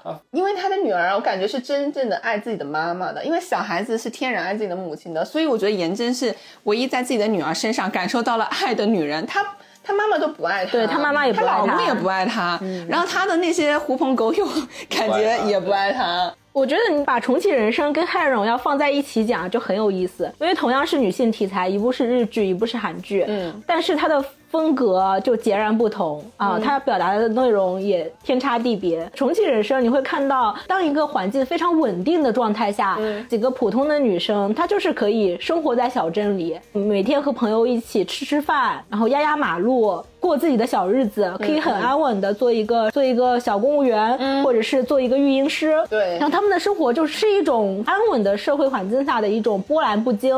呃，但是《黑暗荣耀》里的这种爆裂感，这种会觉得这个环境，他们生存的环境是非常恶劣的，非常恶劣，嗯，就是非常不稳定的。对你不确定明天会发生什么，不确定霸凌你的同学的那个直发器会不会明天压到你的身上，你也不确定像何道英这样的财阀，像 这样的高阶级人士，明天会不会像蝼蚁一样就把你怎么样了，就把你开掉了。它展现了可能有的看到，有的也没有看到社会当中比较残忍、冷酷、冷漠的一面，就是真正的力量和权力的碾压。对对，是的，然后女主就是碾压的受害者，她的一些反抗，所以我觉得韩国人真的很会拍复仇剧。韩国人真的是这个压力大的有一点。但是《黑暗荣耀》打动我的是一些很小的点，女主角跟大婶的友谊，还有女主角跟一些其他陌生人的友谊，就是里面有一些普通人，就是底层人之间的微小的善意。哦所以我觉得编剧。就是金玉书老师，编剧是非常的善良的。他不仅描写有的有一些很疯、很恶劣的底层人，为了拿不义之财而去杀人，但也有一些非常温暖的，能给予别人帮助的人。里面有句名台词嘛，是是女主角她被退学之后，她是想自杀的，哦，我记得，对他去河边，然后想要就是走进河里面自杀，被一个老奶奶救了。救住。老奶奶说冬天确实水太冷了太冷了，春天在他就抱住了那个还是幼青少年时期的女主角，是这些场景非常的打动。太可怜了。然后还有一个很推荐的美剧哈是《Beef》，但是我们在一个美剧里面看到了满满的东亚性。那因为他是亚裔嘛，我觉得亚裔真的是到哪里，嗯，真的是女主是华丽嘛，华丽是华裔，然后男主是韩裔。华丽是那个脱口秀演员吗？，对，那那个呃女主角儿就是一个亚裔女性，真的也很点，就是不停的努力，想要通过婚姻、通过事业来获得这个获得上升。上升，然后获得稳定的这个一个社会地位，还有收入一种生活。就你看他过着很一种很精致的、富裕的中产生活，但你觉得他的位置岌岌可危，他整个人都非常的非常的紧绷。但是呢，他的公众形象又是一个很禅意的、舒缓的、松弛感治愈别人的。对，但是他整个人很紧绷。正因为他的这种紧绷，所以他一开始才会跟男主产生 beef，路怒那一段，以及女主作为一个亚裔角色，她又是一个女性，她在家庭里遭遇的重男轻女，然后她在婚姻生活当中的双重身份，因为她嫁了一个更高阶层的一个男日裔男，她的那个圈子里她是处于低位的。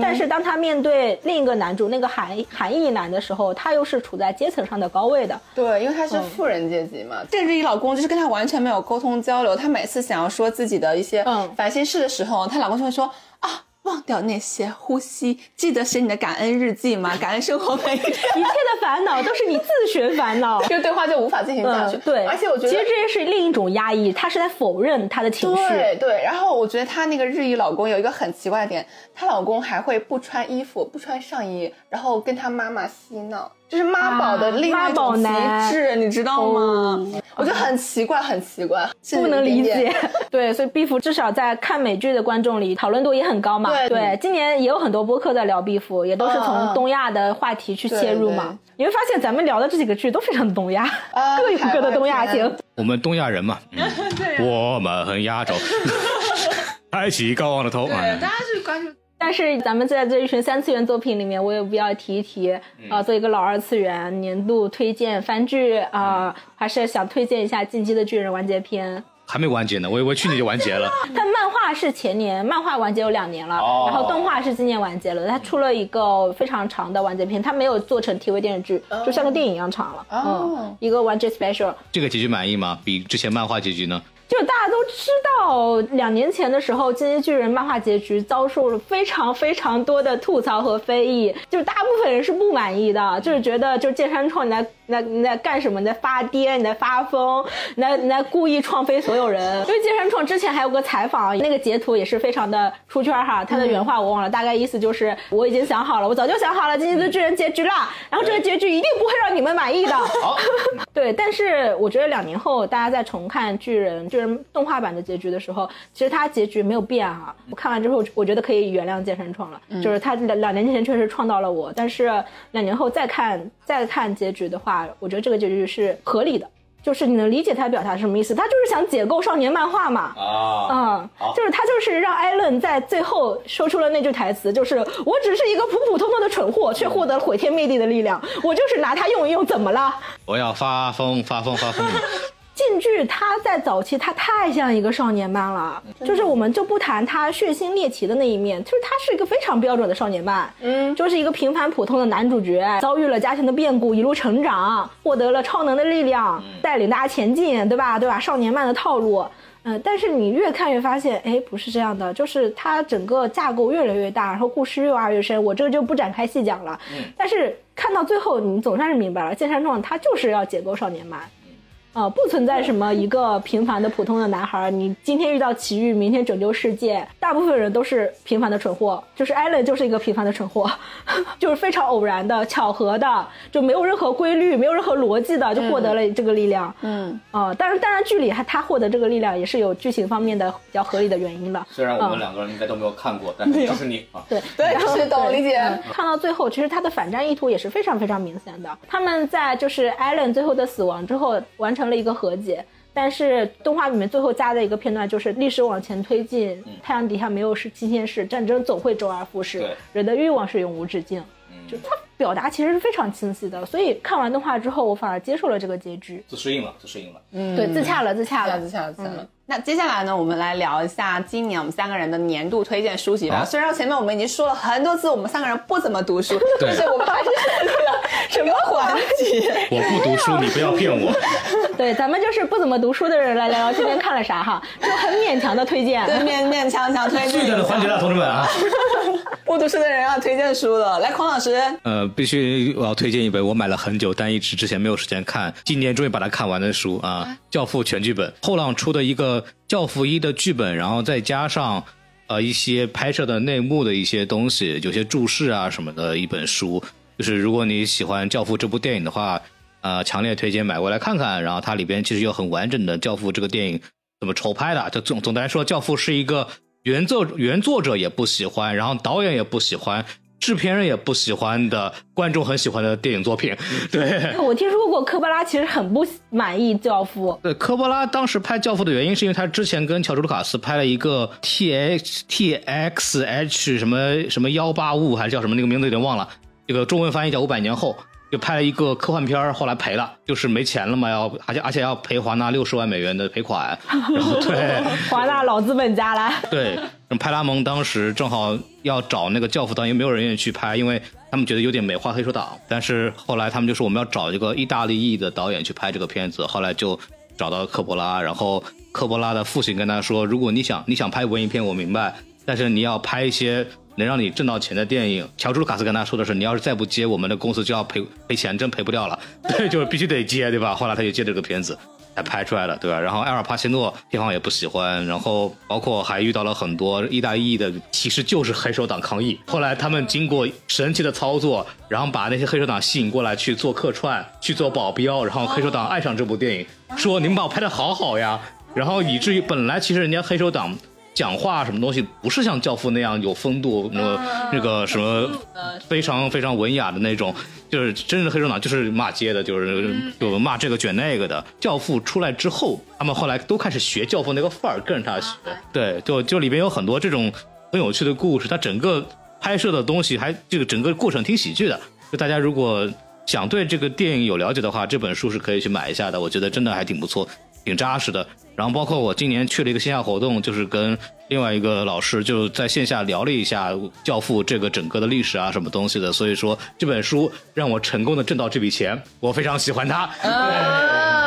了解，原来如此好好好，很好，很好，很好，可以，可以，不错，不错，不错。然后，因为我今年夏天跟一个好朋友，他是一个摄影师，哎哎，然后呢，他就说他想拍一个女性主义的片子、啊，我说那好啊，你要拍啊，反正每天都有人跟我说他要拍片子，对，然后我说你先把本子写出来呀、哎，然后到了秋天，他终于写了一个本子，啊，一看是一个文学性的东西，没有任何的台词结构故事，只有一些。诗意的唯一的句子，然后我就说啊，要不改一改吧，然后改了三个月，终于改好了。哎，可真不容易啊！太不容易了，对。但是在改的过程当中呢，他又说啊，我们一起来读一本书吧，我们让这个片子有更有内容吧。什么书呢？爱欲之死啊，啊，韩炳哲老师，韩炳哲老师，哇，说到韩炳哲，这两年真的特别的火。对我跟狒狒讨论过这个问题啊，因为狒狒在他的博客里面经常引用韩炳哲的书啊，啊然后但是就是上次我跟他讨论的时候，我说看韩炳哲的书有一种就是东拉西凑、那种句子大全，因为他也没有什么输出什么自己的观点，但是大兵老师是一个，啊，对不起，我错了 啊，不敢不敢不敢。您是怎么想的呢？因为韩炳哲老师的书，你看的时候就有一种呃你在看文献综述的感受。就是综述的又非常的让大家尽量能读得明白，嗯呃。然后它每一本书又非常的薄，对你可能看一天就是看两三个小时就看完了。对对对对，轻量级，对对对所以狒狒老师就锐评呢说韩炳哲老师是哲学界的播客。韩美哲的书我看的其实不多，这篇书我就翻了一下，《因为之死》也是简单翻了一下，然后只挑其中我看得懂的句子看，因为里面大部分的句子我都看的不是很懂。当然也不是因为我的中文不太好，我觉得可能是是哪？哎，对，韩炳哲老师 韩炳哲老师是位中文是位德裔，他是他是一个嗯韩国人哦他是韩裔德青年国人。青年时候去了德国学哲学，但是韩炳哲老师他又非常的擅长抓住时代的脉搏，嗯他不像其他哲学家一样，就是坐在深深屋里面苦读，然后五年出个专著，没有韩炳哲老师出书可快了。我觉得这跟他是一个外来者有关系。作为一个外来者，他虽然很努力的想要去继承那一套，但是他依然保有自己的一些观察。然后在《爱欲之死》这个书里面，他讲的其实是爱情，因为我们那个我朋友他就写一个爱情的东西。然后那个片子叫《双人舞》，但是对对，然后是哎，没有，也有三个人啦，我们有送 冰块的嘛？冰块搬运工没。有没有没有，就是我只记得几个金句啊，一个就是什么，他会谈到性，然后谈到爱，然后谈到爱情的表现以及爱情的深度的问题。嗯，但是其实你看完之后，你不会得到任何的答案，哦。他只是在分析，他只是阐述，他只是阐述，他只是综述。韩敏哲本身不产生新的思想，他是思想的搬运工。啊，也是搬冰块的。但 是他非常擅长把这些综述集合起来，来描述非常当下的现象，就像做播客一样。就今天内卷这个词流行了，他明天就能出一本书聊内卷。哦，明白了。啊，那就播客不得人均一本啊，然后需要上架的时候拿找一句往一读哈。真的是，所以这两年倦怠社会，韩敏哲老师的书嘛，这个词还成了流行词。我是会期待说能有更好的一个中文版本，或中文更好的老师来聊一聊这个书。反正我是没有看懂，但是里面有一些部分和他聊的主题，我觉得是很有意思的。他会认为现代社会把爱情这个东西世俗化了，但是爱情究竟是什么呢？它是什么深刻的东西呢？性在里面扮演什么样的角色呢？应该什么样有一个理想的爱的范本吗？巴拉巴拉巴拉这些东西的。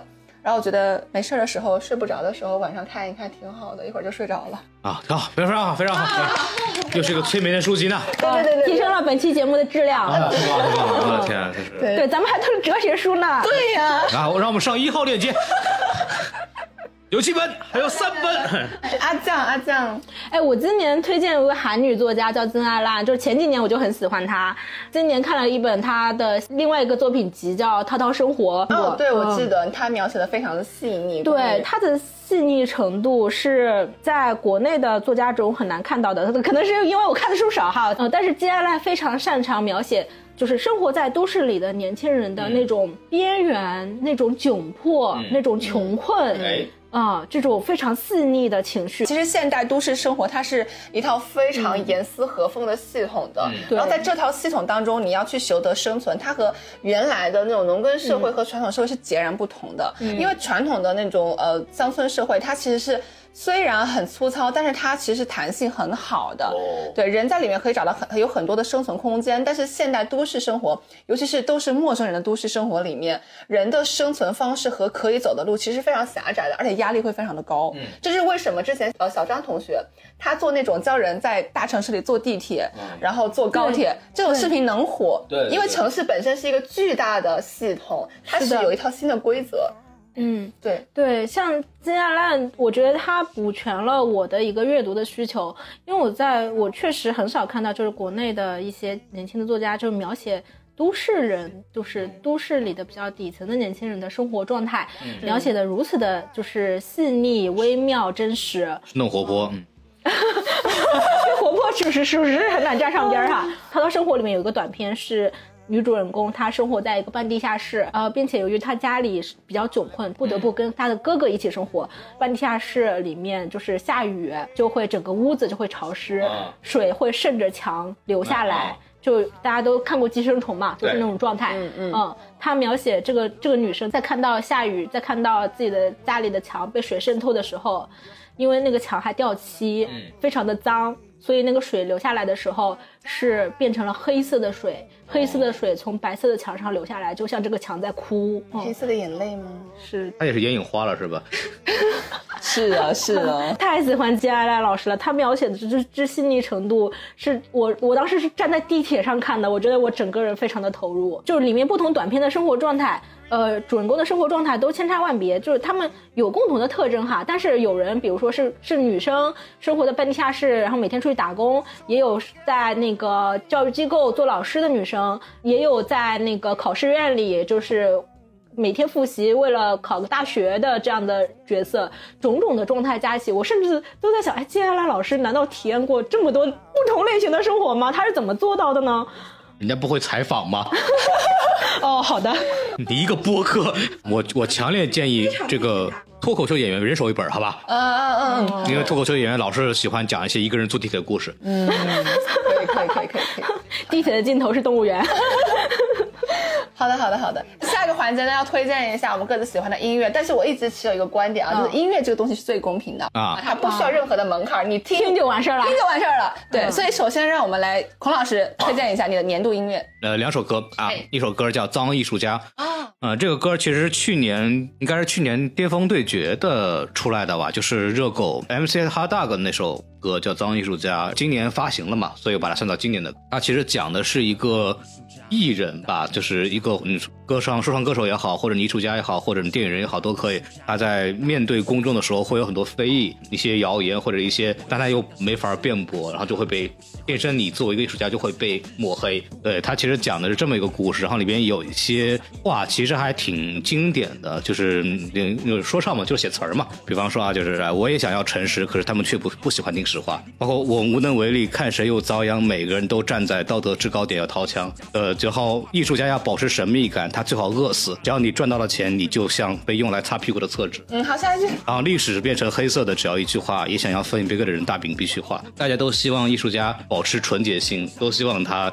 不挣钱，但是艺术家艺术家是要吃饭的。嗯对然后艺术家一吃饭，然后就开始被骂了。我开始插一句嘴啊，艺术是天然存在的，但艺术家是财富的附庸。对，但艺术家是要吃饭的。比方说，我做自媒体行业的那些博主啊，什么东西的，就他们在创造一些东西。但是互联网这个经济是一个免费经济嘛，然后大家就好像觉得天生就心安理得的，我就要享受这些内容。嗯，但实际上那些创作者也是要吃饭的。嗯，对他们一个广告什么的，不要骂他们。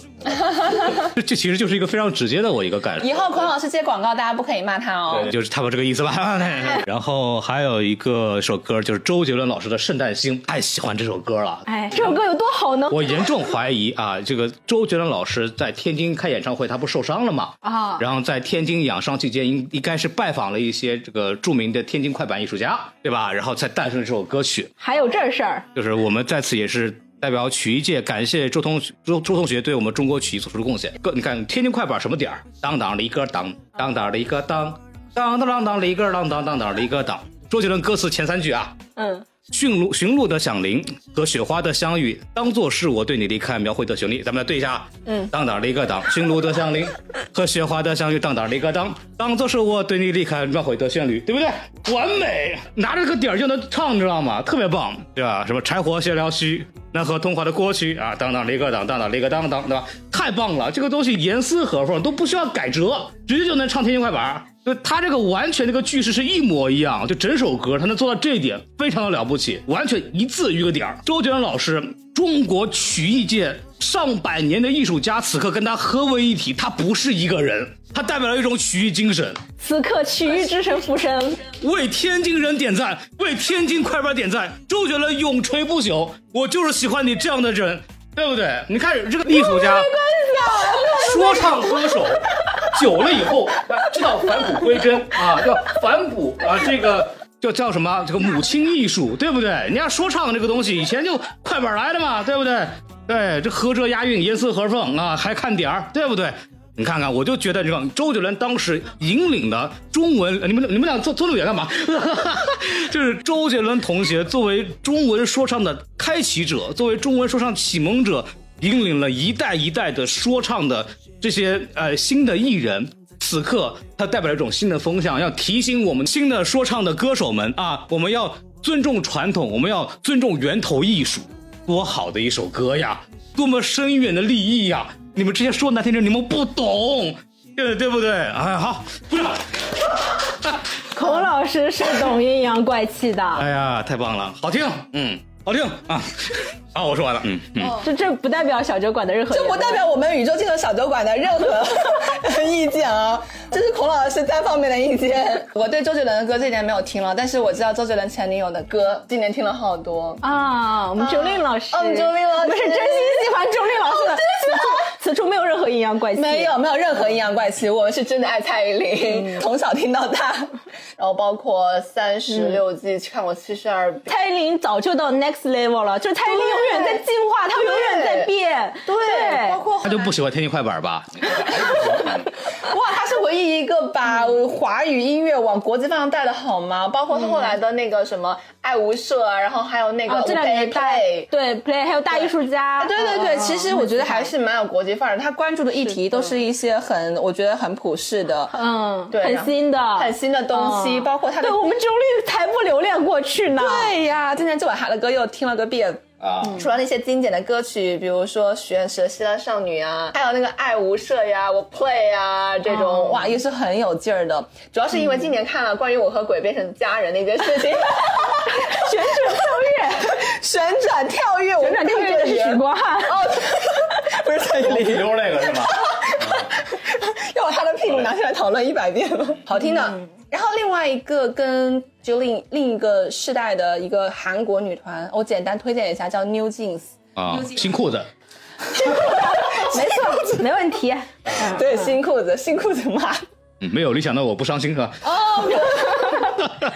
他们也是天津团对吧？对对对，就是如此。我觉得他跟彭磊跟中国的这个新裤子形成了遥相呼应的感觉，中年老男人呼应的和韩国美少女，哦，这么呼应的，对，这么呼应的，对对对。啊，以期待他们俩的合作。期待他们俩的合作，对，让 New Jeans 跟新裤子，看哪边裤子更新是吧？对 对。阿亮呢？因为 New Jeans Ditto 今年真的很红，对对，今年也在年终的 K-pop 各个大赏里面拿到了年 High 歌。Boy，对，都很好听。啊、最好听的还是 Ditto 啊，我还喜欢 High Boy。Ditto 确实，它带给了我一种千禧感，就回到千禧年的感觉。嗯，你就是会一种，哎，我小时候听的是就是这样的歌，没有这么复杂，也没有什么电音，也没有 rap，就很简单的、轻快的前奏的那个吟唱也特别的好听，就让人一秒就入戏了。我跟妹妹也特别的好看，又充满了校园感。没错，嗯哇！你看几个五个美少女穿着是个校服，在校园里跑来跑去，长发飘飘。第二个也是推荐一个女团，就是 XG。对，跟牛 jeans 不一样的是，XG 是爱回出的团，就是爱回也是日本的呃日本大厂嘛。爱回之前的艺人大家都如雷贯耳啊，就是平成三大歌姬。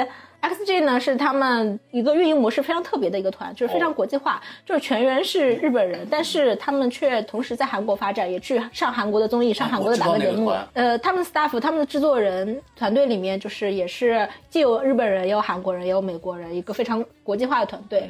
然后他们整个的风格也是，他们只唱英文歌，就是嗯，就是所以他们也会也会去参加一些美国的音乐节。对对对，就很明显，就是爱回族这个团的野心也是非常大的，而且 X 里面几个女孩子也都是，就是经过了好几年的选拔和练习，就真的非常的辛苦和努力。我对他们有印象，就一个是就是凉凉有一次办 party，好像是放过那个 MV。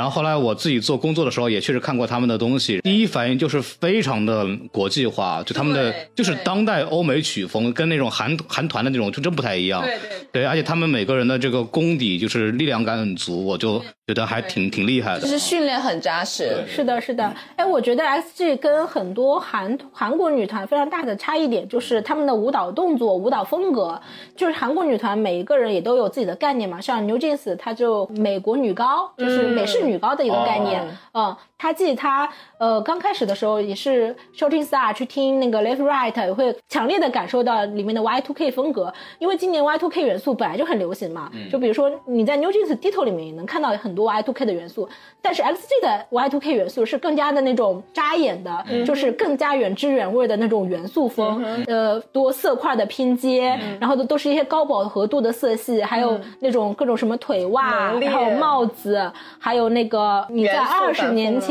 会在那种日本时尚杂志上的看到的什么元素街拍里的元素，还有那种美甲，呃，甚至他们有一个 MV 里面的造型，甚至还有牙钻，哇，真的非常的 Y2K，非常的正宗的元素范儿。但是他们又不是完全还原二十年前，他们又把又在这个基础上，就是非常好的做了非常现代化的改造，就是你会觉得真的是又酷又有力量感又帅。然后又有青春感，非常完美的一个团，精神状态真的是非常超前。就他们甚至有一首歌里面在唱，就是我们是女性帝国，特别的酷。哇哦，好，爱哭了。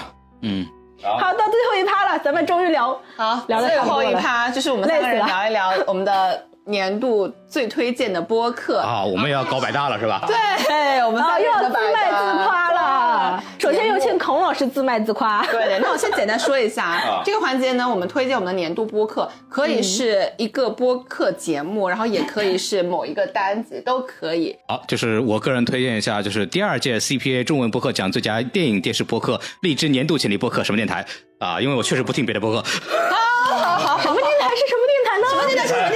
我开玩笑了，这个就是我正儿八经想推荐一个播客叫菠萝油子，是我的好朋友那个那个逼逼哥 B I G 做的，只讲动漫的一个电台。然后他们每次准备一个动漫或者动画电影都很认真，然后会查很多的资料，然后制作剪辑的水平应该是我听过的播客里边的唯一的第一。就是他们的剪，他的剪辑是非常细致的，然后录音设备都非常好。就是如果大家对二次元感兴趣的，我是强烈的推荐这个作品不。知道你们有没有听过一个播客叫高能量？啊，我知道，对，高能 follow。对对对，他其实讲的很多东西都是屠龙之术，他做宏观分析，然后做货币政策分析，然后还有一些进出口的那个政策贸易分析，就是一些。哇，太高端了！然后他会拿很多实际的数据来去呃去做一些输呃输出和分析，有的时候就纯粹只是描述白描而已。嗯他的一些观点我比较认同的原因是，他的很多观点是基于人口数据，而人口数据、土地数据这些实打实的东西是经济的最最根本的底层的数据，其他所有的很多都可以是虚的。好，鼓掌，就这样，非常好啊！弹光酱看写了很多哎，今年听的比较多的有边角聊啊、纵横四海呀、多瓜切菜呀，这咱们好朋友菲菲老师的播客。嗯对啊啊，边角聊就是咱们的朋友郑世亮老师的播客。嗯啊，郑世亮老师我就是跟他在做的教父。对哦哦哦，原来如此。哦，我想看到你们的海报了。哎，纵横四海大家应该都知道，今年特别火的一个播客啊。我觉得他们的概念很有意思，就是呃，Melody 他说他做这个播客是要做一个人类使用说明书，但是对于我来说的意义就是他讲的那些书，我平常真的一本都不会主动去看。啊。嗯，但是我觉得可能这这些书里面有很多的类型，也有很多的不怎么样的书，我没有办法去评判呃时间精力管理的书，这种书太多了，哪个好哪个不好，对吧？哎我嗯也我也没有兴趣去在里面去筛做筛选。对我觉得纵横四海就是 Melody，他非常好的去帮我做了筛选。嗯第二是他也能用就是比较有趣的。呃，风格来去帮我就是讲这本书到底在说什么，并且里面也有一些比真的是挺实用的知识啊。虽然我听完也忘了哈，哎，尤其是在睡眠管理这方面啊，我觉得听他就睡着了，太会管理了啊！嗯对，纵横四海，他也讲过好几期睡眠管理。嗯啊、我觉得就是纵横四海对我的睡眠确实是非常大的帮助哈。睡觉之前放在旁边放，听着听着就睡着了。哎哎，说到睡眠，我插个嘴，就是我前几年我看过一本书叫《睡眠革命》，然后其实你也可以看一看。这些书都是我平常不会主动去看的一个。英国作家写的，还蛮科学。就是有点像当年的文涛七分钟还是八分钟，对吧？对，就是类似于这种，其实。帮你做筛选嘛。怎么说呢？就是一代一代的这种补充信息差的内容或者成功学，从来没有变化过，只不过换不同人来讲而已。没错，对哎，比如说小红书，大家在推荐播客的时候，就是非常喜欢说，哎，听播客打破信息差。但是说实话，其实我自己也觉得播客的信息密度是很低的。我在想，得有多无知，通过播客打破信息差。只能说做播客的这类人，各种职业的都有。但说实话，就是播客的信息密度确实也不高。如果信息密度最高的东西，那就是书嘛，直接去看书好了啦。对但是我觉得播客它最更重要的还是听一个趣味和陪伴吧。对嗯。但说到我今年最推荐的单集哈，我郑重推荐我最近刚刚听的呃快乐亚军的播客，就是他们做了一个年终颁奖节目，那个奖项叫做银龙奖，然后他们颁给了今年就是各种意义上都大放异彩的，就是男性艺人们。贡献了很多我们的乐子，对不对？哎，对，从头到尾都是乐子。参考我们的第一部分是吧？王王老师啊，吴老师啊？蔡老老师啊，啊了不得啊！但是他们讲乐子的这种快乐水平是更高一筹的啊！如果早晨起来就打开快乐亚军收听这一期呢，你会瞬间清醒，然后收获一整天的快乐。太好了啊，特别棒。好了，嗯好，让我们上两号链接啊！买播客像话吗？啊，那我们今天是不是就可以收个尾了？还在听的来回个一啊！两年前我记得我跟你们录过一次，然然后后来今年又算是重新就是来玩一下，然后非常开心，也录了很久。虽然不知道节目介绍了多久，但是无论如何你们听到现在都很不容易，所以说非常感谢大家。然后也趁此机会呢，感谢大家这一整年对我们这个什么电台，包括宇宙尽头小酒馆的支持啊！欢迎新的一年大家继续收听我们，如果我们还能存在的话。呃，虽然今年过得不一定愉快，但是已经过去了。我们希望明年的时候，就二零二四年的时候，大家能够过得比今年更好一点。虽然希望也很渺茫，对，但是对，然后瞎说什么大实话啊？最后打广告啊！欢迎大家，如果喜欢我们节目的话，欢迎大家点赞、订阅、评论、转发，这些都是免费的，对吧？剩下的部分来你们来解。来凉凉说，然后今天真的是聊得很开心，我觉得但是有一些观点啊，我们宇宙尽头小酒馆啊是跟孔老师是不一样的意见啊，不一样，不一样。恭喜恭喜恭喜恭喜恭喜，这个时候恭喜一下。对，但是还是有很多的观点啊，我是很赞同孔老师的说法哎，的。倒也不用，反正各自说完就行了嘛，对不对？对。那可能二零二三年就这么过去了，今年我就是在不同的地方跑来跑去嘛，也不知道干些什么，反正是哦，真的不知道在干嘛，对都不知道一年就过去了在干嘛。嘉定啊，金山呐、啊，浦呀松江啊，但是无论怎样，二零二三年都这样过去了。二零二四年我不知道会咋样，看这个形势好像也不太好的样子。哎但，总不能不过吧，我还是得过呀。然后得过。对，按我这种盲目乐观自信的这种人生态度，我还是希望二零二四年能有至少身体要健康吧。然后另外就是吃到更多好吃的，然后还是能够跟喜欢的好朋友，呃，能够一起过一些开心的生活。然后依然还是会继续 base 在上海。然后会做一些有的没的的事情，因为我们之前有做一些线下的宇宙女团观影团嘛，但呃，我会觉得这样线下的活动呢，呃，它是一个尝试，而我还蛮喜欢线下面对面跟人去交流沟通的，所以我会想要期待做更多的线下活动，但是会有什么样的形式，我目前没有什么想法，所以如果大家有什么想法的话，也可以欢迎给我们留言。我觉得就是这一年好像没做啥就过去了。对，嗯，但是没有什么新的预期，就是呃，经过这两年，我觉得我已经把对生活的期待值放到最低了。嗯、你把期待值放低一点，会觉得嗯生活更好过一些。还是祝所有人身体健康吧。最近我身边不止一个朋友，不止一个朋友去做了甲癌手术。明白。对，就大家真的要关注自己的健康。大家还是保重身体，精神状态要好，然后该发疯发疯，发疯。身心健康。发疯了之后，就是能爽一点也挺好的，就有事儿不要憋着，就该说话说话。有什么对生活不满的，有什么对这个我不满的，就欢迎在我们评论区下发泄一下，对，让我来教育一下你。然后，可以了，大家去什么电台下面评论就可以了。对，然后有如果是有什么好玩的东西想分享的、开心的事情，来到我们宇宙尽头小酒馆下面评论分享，谢谢。正能正负能量切割一下，对吧？对，可喜欢跟听众吵架了。对，然后今年要不就这样，然后我们这也算是一个就这样吧。呃一个总结，就是就别的也不多说，就是希望大家过得就是健康，然后套用芙蓉镇那句话，就是活下来，像狗一样的活下来就可以了。然后我们今年就这样，然后感谢大家收听，拜拜。拜拜就这样吧。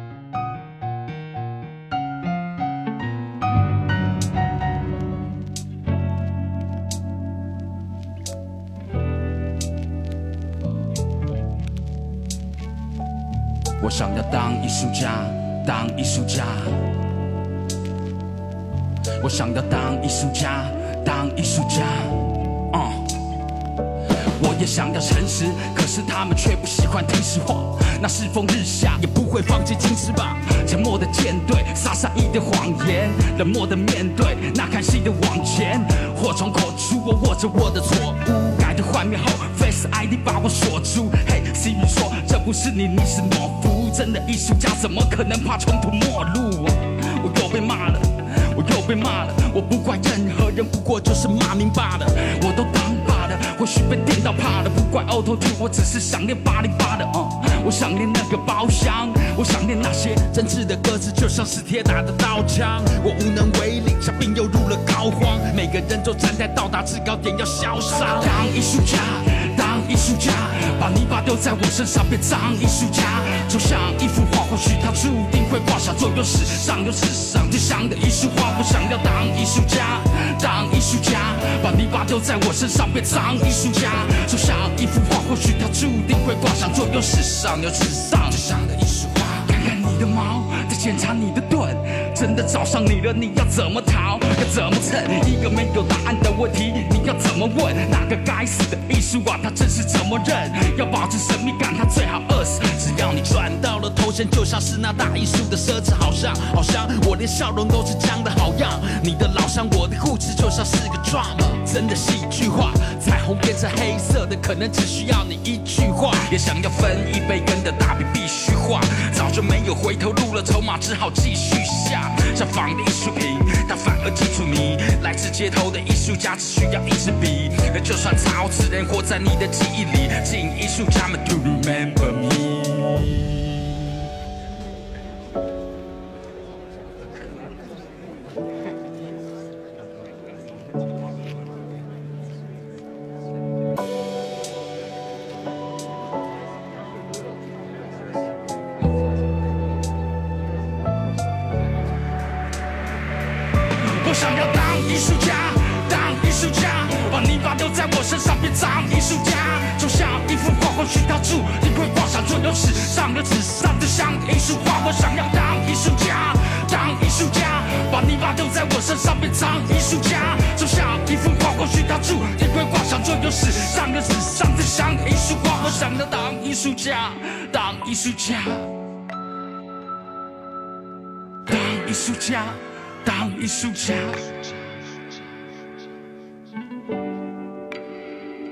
这一杯我想要敬你们，也敬我自己，敬后台所有兄弟姐妹，敬所有 rapper，敬艺术家。